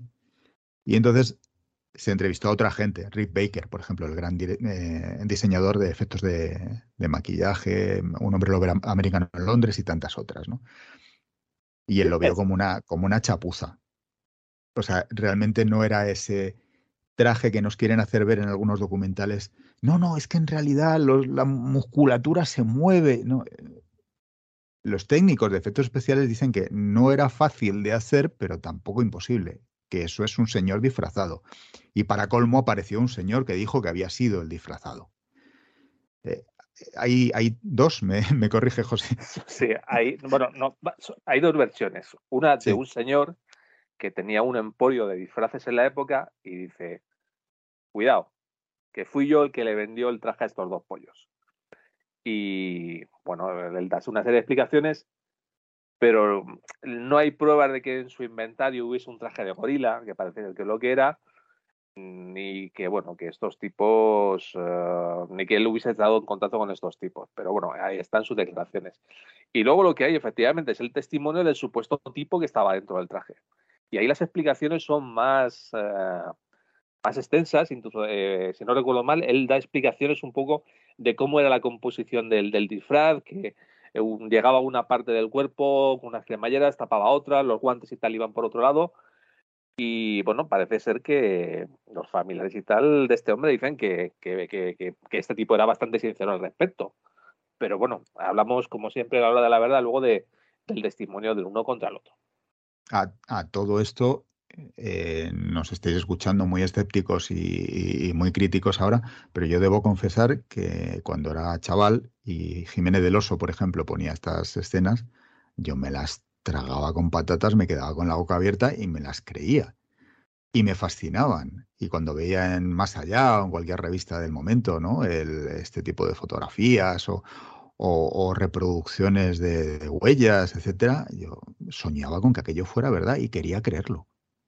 Sí, no, si es lo que hablamos antes, que bueno, pues adolescencia, cierto momento, y quizá, bueno, pues somos parte de una sociedad en que la educación religiosa se, evaporó y que había que llenar alguna parcela de esa que llama la educación religiosa con otro sucedáneo o con otra cosa, y consumíamos mucho de esto de jóvenes. Y con el tiempo, pues lo que decimos, yo me he convertido en un descreído, en un escéptico y a veces hasta incluso muy cínico. lo, que decía Chesterton aquello que cuando eh, dejamos de creer en Dios estamos dispuestos a creer en cualquier cosa, ¿no? Va, un poco por ahí, efectivamente. ese es un poco el problema. A ver, eh, esto daría mucho que hablar porque claro, en el fondo también, más que una religión, quizá es la necesidad del hombre de ciudad eh, de buscar el folclore perdido paraísos perdidos, paraísos perdidos que diría Milton. Sí, eh, claro, pensémoslo, es decir, en, no digo que en los pueblos estén hablando de hadas y duendes porque no sería idealizarlos y menos en España que somos bastante, para eso bastante rancios.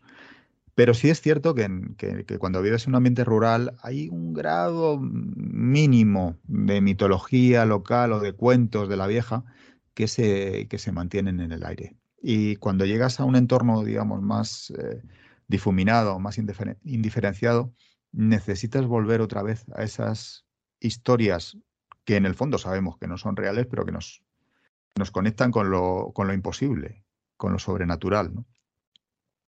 no estoy del todo de acuerdo, pero sería desviarnos, porque yo creo que eso lo que estás hablando un poco ha, mutado en la leyenda urbana.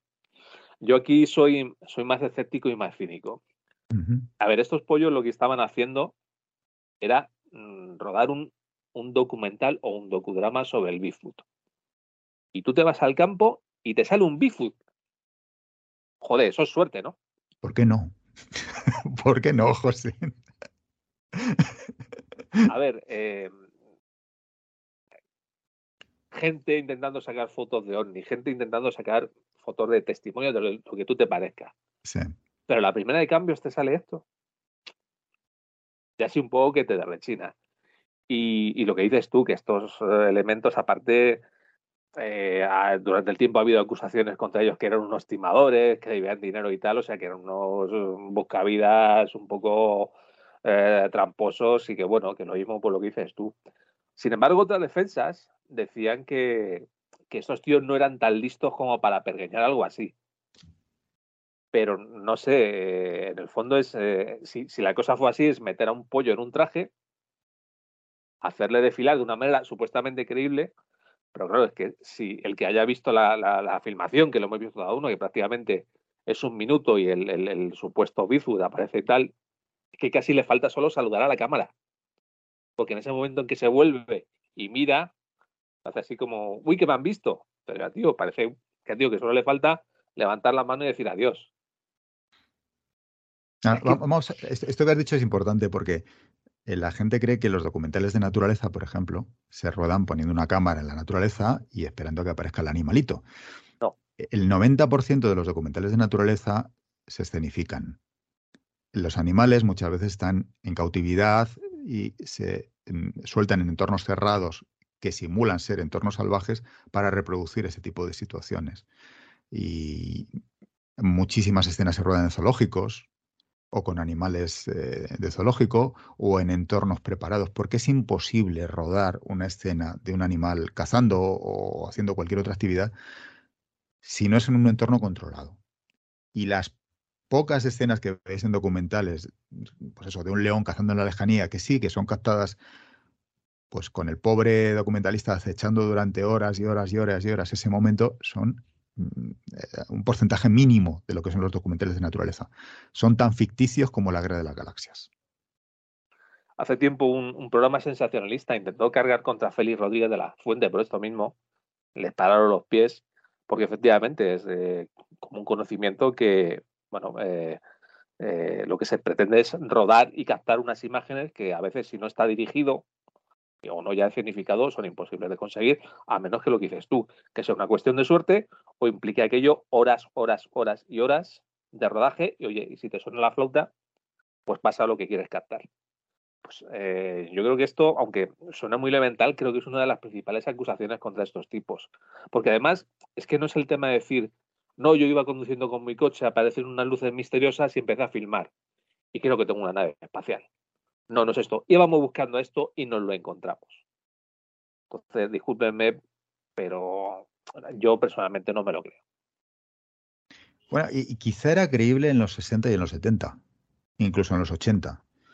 Pero pensemos en un mundo eh, rastreado por drones, eh, vigilado por satélites, eh, un mundo en el cual todos llevamos una, una cámara de altísimo nivel en nuestro móvil y no han aparecido imágenes creíbles de ningún tipo, ni siquiera rastros creíbles. Pero no, no solo imágenes, sino ya restos. O sea, porque una de las eh, industrias que lo que hablamos antes son, por un lado, lo que hablamos de las, eh, de las reliquias que a veces se mantienen en monasterios, pero es que no tenemos un cadáver ni siquiera. Y eh, se ha hablado en su momento del supuesto hallazgo de heces, pelo y tal, y cuando se ha investigado, o bien se ha descubierto que eran tipos que tenían fraudes, que montaban estratagemas eh, para que la gente creyese tal, o directamente que supuestos rastros que se habían encontrado pues eran o pelo de oso o de otro animal. Pero bueno, eh, Quiero decir, de aquí no tenemos la excusa, por ejemplo, del monstruo del lagonés, ¿no? Es que el plesiosaurio cuando se muere se va al fondo. En algún momento tendría que haberse encontrado, digo yo, algún resto de algún cadáver. Bueno, de hecho, ya que mencionas el lagonés, daría para otro programa, pero ahí sí que también lamento arruinar la leyenda, pero hay muchísimos testimonios ya de todas las personas que falsificaron las diversas fotos que se hicieron en su momento, ¿no? Y, fueron todo bromas, todo. No, no. Lo que pasa es que se crea una industria turística local alrededor de estas cuestiones.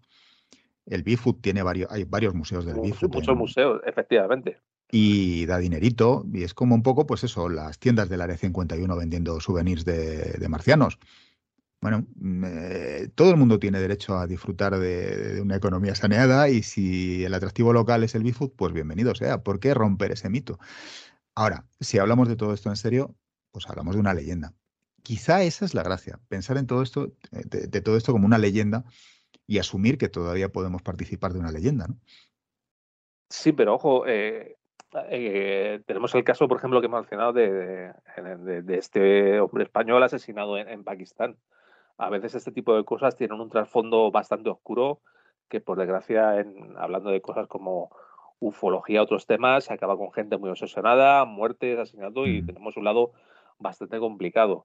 Aquí, efectivamente, si, si se coge por una parte pop, por así decirlo, eh, más lúdica, puede ser una cosa divertida o incluso, digo, romántica a mí me gusta mucho leer de monstruos. Como yo hablaba con un autor de un libro infantil, tú cualquier cosa le pones un monstruo y la cosa mejora, pero vamos, como de la noche al día, por supuesto que sí. O sea, como, dice mi amigo el escritor Alberto López Aroca, con monstruos todo es mejor. Pero eh, sin perder de vista que esto también a veces tiene un trasfondo muy oscuro y en estos casos estamos hablando casi en, en algunos de estos fraudes delictivo. Mm. Y en cuanto a los criptozoólogos modernos, pues hay de todo. Hay buscavidas, hay gente que se lo toma muy en serio y se lo cree y se obsesiona, y hay gente que a lo mejor le haría falta un conocimiento mayor de la disciplina que, estudian. Porque si no, realmente ya hay gente buscando especies no desaparecidas, sino por descubrir.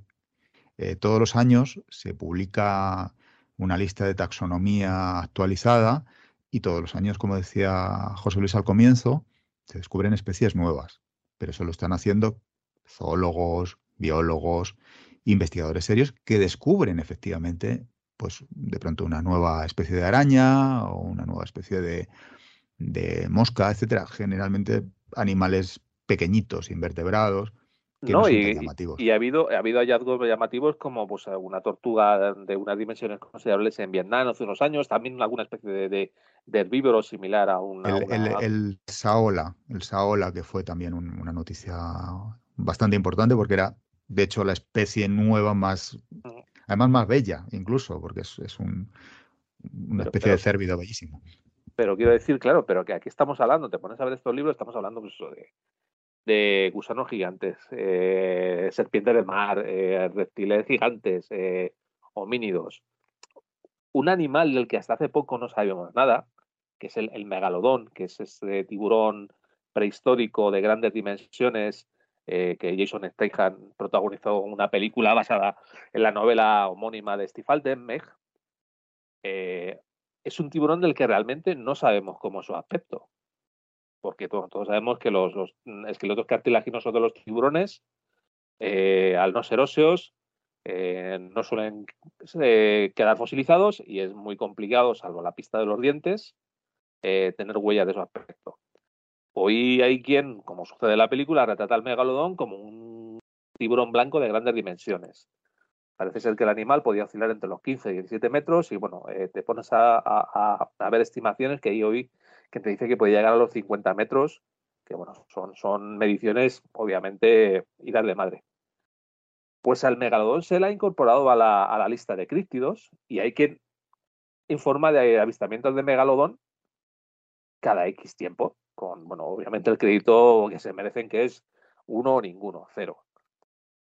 Es que esto no está, esto no va de, de pues encontrar una nueva variante de 100 pies no sé dónde, o encontrar incluso un, roedor que, o un pequeño reptil que son por encontrarse en zonas eh, inaccesibles por su tamaño y demás, eh, para la zoología es muy complicado llegar a ellas. Que yo entiendo que hasta determinada época, cuando no era factible los viajes a ciertas zonas, y hablemos de zonas remotas o poco transitadas, pues eh, especies de elefante, especies de eh, hipopótamo, especies de gorila, no fuesen desconocidas. Pero es que aquí estamos hablando de criaturas que, por un lado, son fósiles vivientes, eh, son, eh, entre comillas, serían eh, teóricos supervivientes del pasado y a veces tienen esa parte un poco de, aspecto terrible y ferocidad que, que, no encontramos en un herbívoro, por muy bello que sea, descubierto en, en, en, Vietnam hace unos años. Hay una cuestión de fondo ahí que no es la misma. El, el, la fascinación que, que, producía en su momento leer el, el mundo perdido de, de Conan Doyle, yo creo que se mantiene. Es decir, la idea de un lugar donde sobreviven especies extinguidas sigue en la criptozoología cuando nos dicen en Siberia hay lugares donde puede haber mamuts. En algún rincón de Australia todavía el lobo de Tasmania extinguido. En el siglo XX mm, hay poblaciones de, de, de esta criatura. Eh, en cierta medida están reproduciendo siempre el mismo esquema del aventurero que llega al Valle Perdido y, y, y se siente fascinado porque eso es un sangrila, un territorio más allá de, del transcurso de las eras y, y, un lugar donde sobreviven especies fabulosas, ¿no? El viaje al centro de la Tierra de Verne, ¿no? Claro, es muy tentador, pero esto es ficción. Obviamente. Esto es ficción. No, a mí, por ejemplo, una, y estamos adentrándonos en el territorio de la ficción, eh, eh, un poco, King Kong no deja de ser una traslación de todo esto. Y ahí me gustó, por ejemplo, el acercamiento que tuvo Peter Jackson en, la, su versión de King Kong, que no toma a los eh, elementos tradicionales de la película original, del el tiranosaurio, la serpiente gigante, etcétera, etcétera, sino que crea toda una fauna que nos suena remotamente a otras especies, pero que en esa burbuja han evolucionado de otra manera y no dejan de ser criaturas monstruosas, peligrosísimas, pero hay un ejercicio de imaginación que, que es mucho más potente. Sí, bueno, en el fondo eso lo tenemos en Madagascar. Uno que cualquiera que viaje a Madagascar se encontrará una fauna que no tiene nada que ver con la fauna del resto del, del mundo. Australia. ¿no? Australia. Australia. por ejemplo, sí, sí. O sea, el tema del, del tilacine, del, del, del, tigre marsupial o el lobo de Tasmania, eh, eh, lleva extinto aproximadamente unos oh, eh, casi 100 años, no llega a 80. Año 30 o por ahí, no, extingue en, en, el zoo de Hobart, me parece, el último, el último tilacino. Pero claro, no es lo mismo hablar de, de, de este animal que eh, lo que hablamos muchas veces, al no haber población suficiente es imposible que queden eh, algún remanente, pero bueno, periódicamente se produce un avistamiento. Puede ser más plausible encontrar diplodocus en el corazón de África. No, desde luego, desde luego. Y, y, sí viviremos, o espero vivirlo, la desextinción, es decir, estos eh, maravillosos procesos de investigación que permitirán que el mamut vuelva a existir o que el tilacino vuelva a existir, ¿no? Y que, y que, y que no son, no son algo, digamos, que, que haya que esperar mucho. De hecho, ya se desextinguió precisamente en España una especie extinguida, el bucardo, la, la, la cabra montes de los Pirineos.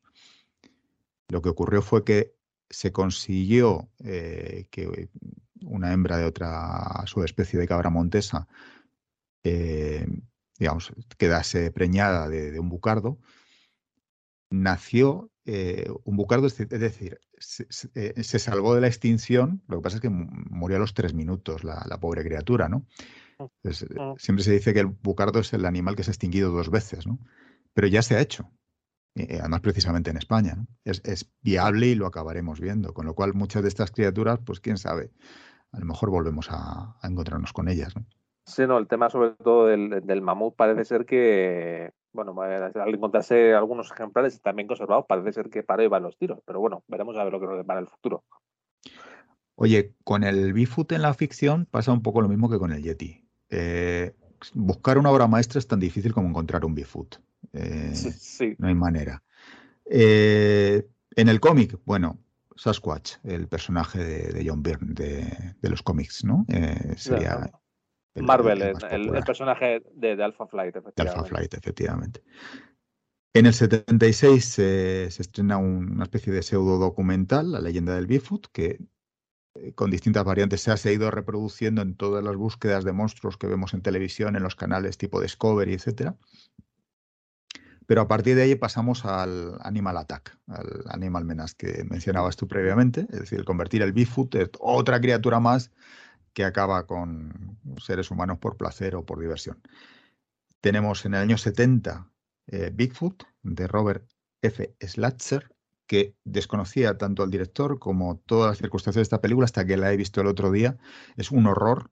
Es una película de motoristas mezclada con una especie de cosa costumbrista rural americana y con Bigfoot horrorosos. Es decir, es una. Pero el fondo a mí me gustó, la idea de, oye, utilizar motoristas, motoristas contra Bigfoot se hubiera podido dar mucho más de sí. como idea para un remake, oye, ahí lo dejo, ¿no? A partir de, ahí. una película de Asylum. Exacto. versus. Pero vamos, no te creas que vamos por ahí, porque en el 2016 tenemos Bigfoot versus Zombies de Mark Polonia, no la he visto, pero el título promete. Primal Rage del 18 eh, de Patrick McGee, Bigfoot Wars eh, del 2014 o Big Legend del 2018 de Justin Lee. ¿Mejor película sobre Bigfoots? Ah, bueno, ah, no es difícil. Eh, Bigfoot y los Hendersons, aquella comedia encantadora de los 80 de William Deere que se convirtió luego en una teleserie. Y que si no recuerdo mal, el tipo que iba dentro del Bigfoot o era el que hacía de Predator o el que, era el que hacía de, Alien. No, me falla eh, ahora la memoria. Eh, era Kevin Peter Hall eh, el que estaba dentro del, traje de Predator una vez que Jean-Claude Van Damme abandonase la historia. Sí. Y, nada, y luego ya el Bigfoot se ha quedado pues, para películas infantiles o para películas de dibujos animados sin, mucho fundamento. Curiosamente volvemos a Bélgica, porque tengo aquí anotado eh, pues, bueno, dos películas. Una es El hijo de Bigfoot, que se estrenó en el 2017 en España también, y La familia Bigfoot del 2020, que son dos películas de animación en 3D belgas de Jeremy Dergusson y Ben Stassen el panorama es desolador y sigo sin entender por qué el Bigfoot tampoco tiene una película mm, con cierta entidad. Yo voy a mencionar dos libros que no hemos mencionado ningún libro, los ah, dos de ficción y, además de, de autores de primera fila. A ver, voy a confesar que no los he leído, los tengo los dos en la pila, pero bueno, la vida no me da y son autores que tengo muy alta estima. El primero es Esaú de, de Philip Kerr, eh, Philip Kerr de todo conocido por la la serie de Bernie Gunther, el policíaco, está ambientado en, una etapa muy larga de la historia alemana, los días del nazismo, Segunda Guerra Mundial por guerra, y que, bueno, eh, Phyllis Kern eh, tiene una parte de literatura fantástica que no se suele mencionar habitualmente. Y, bueno, eh, aquí tenemos eh, un escenario en que es el Himalaya, con al borde de un conflicto regional entre India y, y Pakistán, un conflicto en el que se usarían armas nucleares y una expedición por el Himalaya eh, buscando cosas. Eh, parece ser que, bueno, realmente lo que hay es una expedición buscando eh, temas relacionados con tema de inteligencia. Hay un agente de la CIA y hay yetis. Y bueno, yo, Phyllis Kerr, pongo la mano en el fuego por él porque es un tipo que a nivel de literatura de género me parece un tipo fantástico. Insisto, no lo he leído, pero eh, siendo Phil Es un, tipo que se documenta históricamente de una forma con una precisión extraordinaria. Sí, aquí estoy leído que va un poco más en la onda de, Michael Crichton, a diferencia de otras novelas suyas, pero vamos, eh, si es un techno thriller eh, a imagen y semejanza de Crichton, yo, yo lo compro, ya tío, lo tengo ahí sin leer. Y el segundo sería una novela de Max Brooks, autor de Guerra Mundial Z, que se llama Involución, espérate, voy a decirte el, título, el título exacto. Involución que, bueno, eh, es un poco lo que hace Mac Bruce con, Guerra Mundial Z, o sea, montar una historia en que sí habla de una historia de zombies, pero te habla de, política, de eh, relaciones económicas, de supervivencia, de un montón de cosas. En este caso es la historia de una, de una comunidad no utópica, eh, este tipo de, comunidades de casas ecológicas, casas inteligentes, que están en la cercanía del Monte Reiner, un, volcán eh, que, bueno, tema muy de actualidad por desgracia aquí en España, un volcán que de pronto entra de nuevo en erupción. Y bueno, pues por un lado, eh, esta gente, las casas son tan tecnológicas que dependen de Internet, se cae Internet y se quedan ahí ellos solos a merced de, ellos mismos, son su única tabla de salvación. Y en esto que de pronto parece ser que lo que hay ahí es una raza de Bigfoots eh, oculta y el tema de la erupción del volcán los pone en solfa y de pronto es eh, a esta gente asolada por el tema de la proximidad de la lava que se acerca y la amenaza de los de los eh, me encanta, me lo has vendido.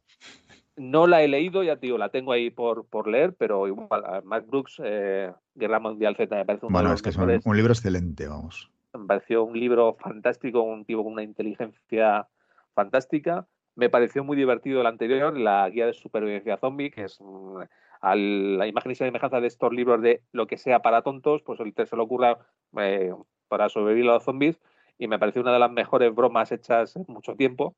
Eh, de esto de, te lo estoy contando muy serio, pero te estoy guiñando el ojo todo el rato.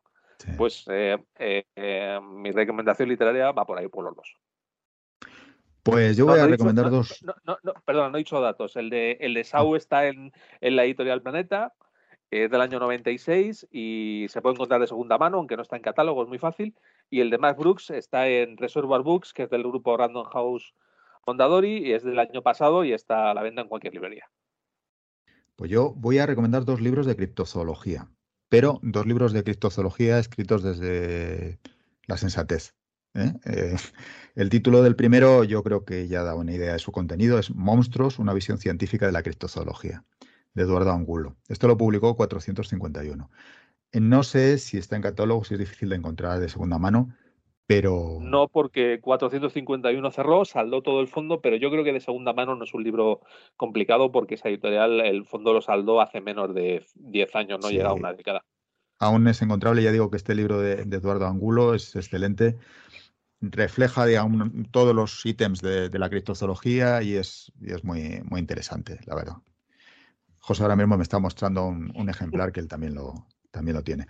Y el otro libro que va del mismo palo, pero que a mí me parece incluso eh, más repleto de referencias, también porque es más extenso, es Criptozoología, Cazadores de Monstruos, de Rafael Alemán Berenguer. La editorial me parece que era Melusina, efectivamente, de la editorial Melusina. Libro estupendo, de verdad, muy bien, muy bien narrado, eh, muy crítico, eh, da las explicaciones cuando hay que darlas, es decir, después de haberte contado la historia y de alguna manera ponerte, después de ponerte los dientes largos con la posibilidad de que este o aquel monstruo, aquel criptido eh, existan en la vida real, te da las explicaciones científicas que, te pueden indicar lo contrario. Yo me quedaría con estos dos libros y desde luego los clásicos, que, que ahí está José Luis con ellos. A ver, yo recomiendo, eh, aunque bueno, eh, hemos hablado de la deriva que ha tomado y tal, pero vamos, eh, la primera obra, Tras la pista de los animales desconocidos, que se publicó en España en el año 58, en dos tomos, la edición de Luis de Caral, si alguien se puede encontrar con ella, que se la haga porque es un libro, aparte es un libro delicioso, tiene mucha ilustración, que como decíamos en su momento, era la esposa de, de Mans quien ilustró el libro, mucha fotografía, y bueno, eh, eh, si nos ponemos un poco con el chip de la inocencia y el más allá de monstruos, es un libro que es muy entretenido. Es un libro que, por desgracia, no es tan caro como otros libros a los que hemos hecho referencias en programas anteriores. Yo he estado viendo por ahí alguno que, bueno, en, con suerte, 30 40 euros cada uno, en total 80 la pareja se pueden encontrar. Pero con suerte, ¿eh? porque lo, normal es, ya están subiendo a 70. ¿eh?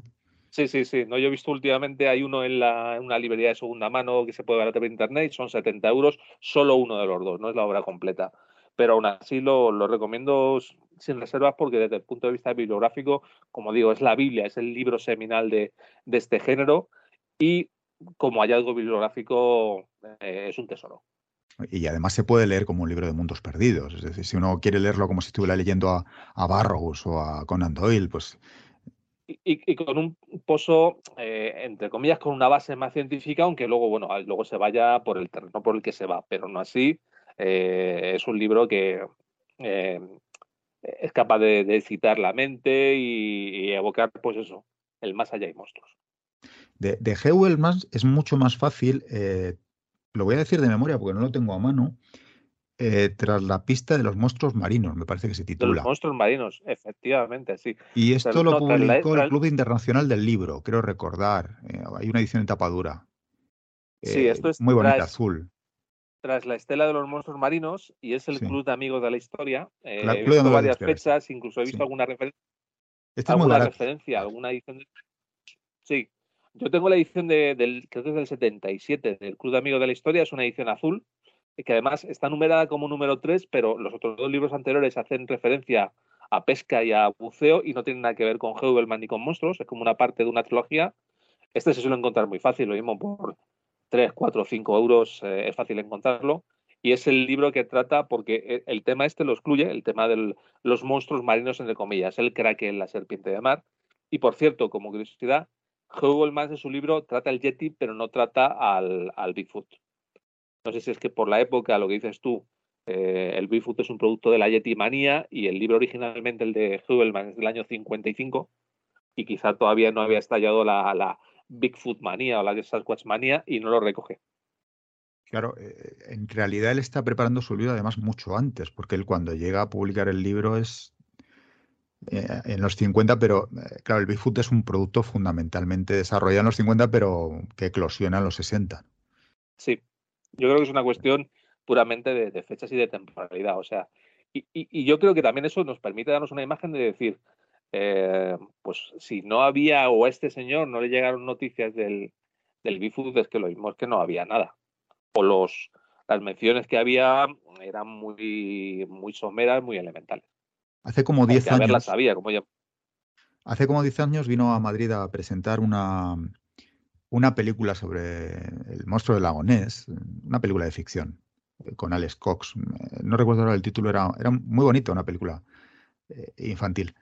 Y, vino el, el que supuestamente en Escocia era el máximo experto en, en, el lago Ness.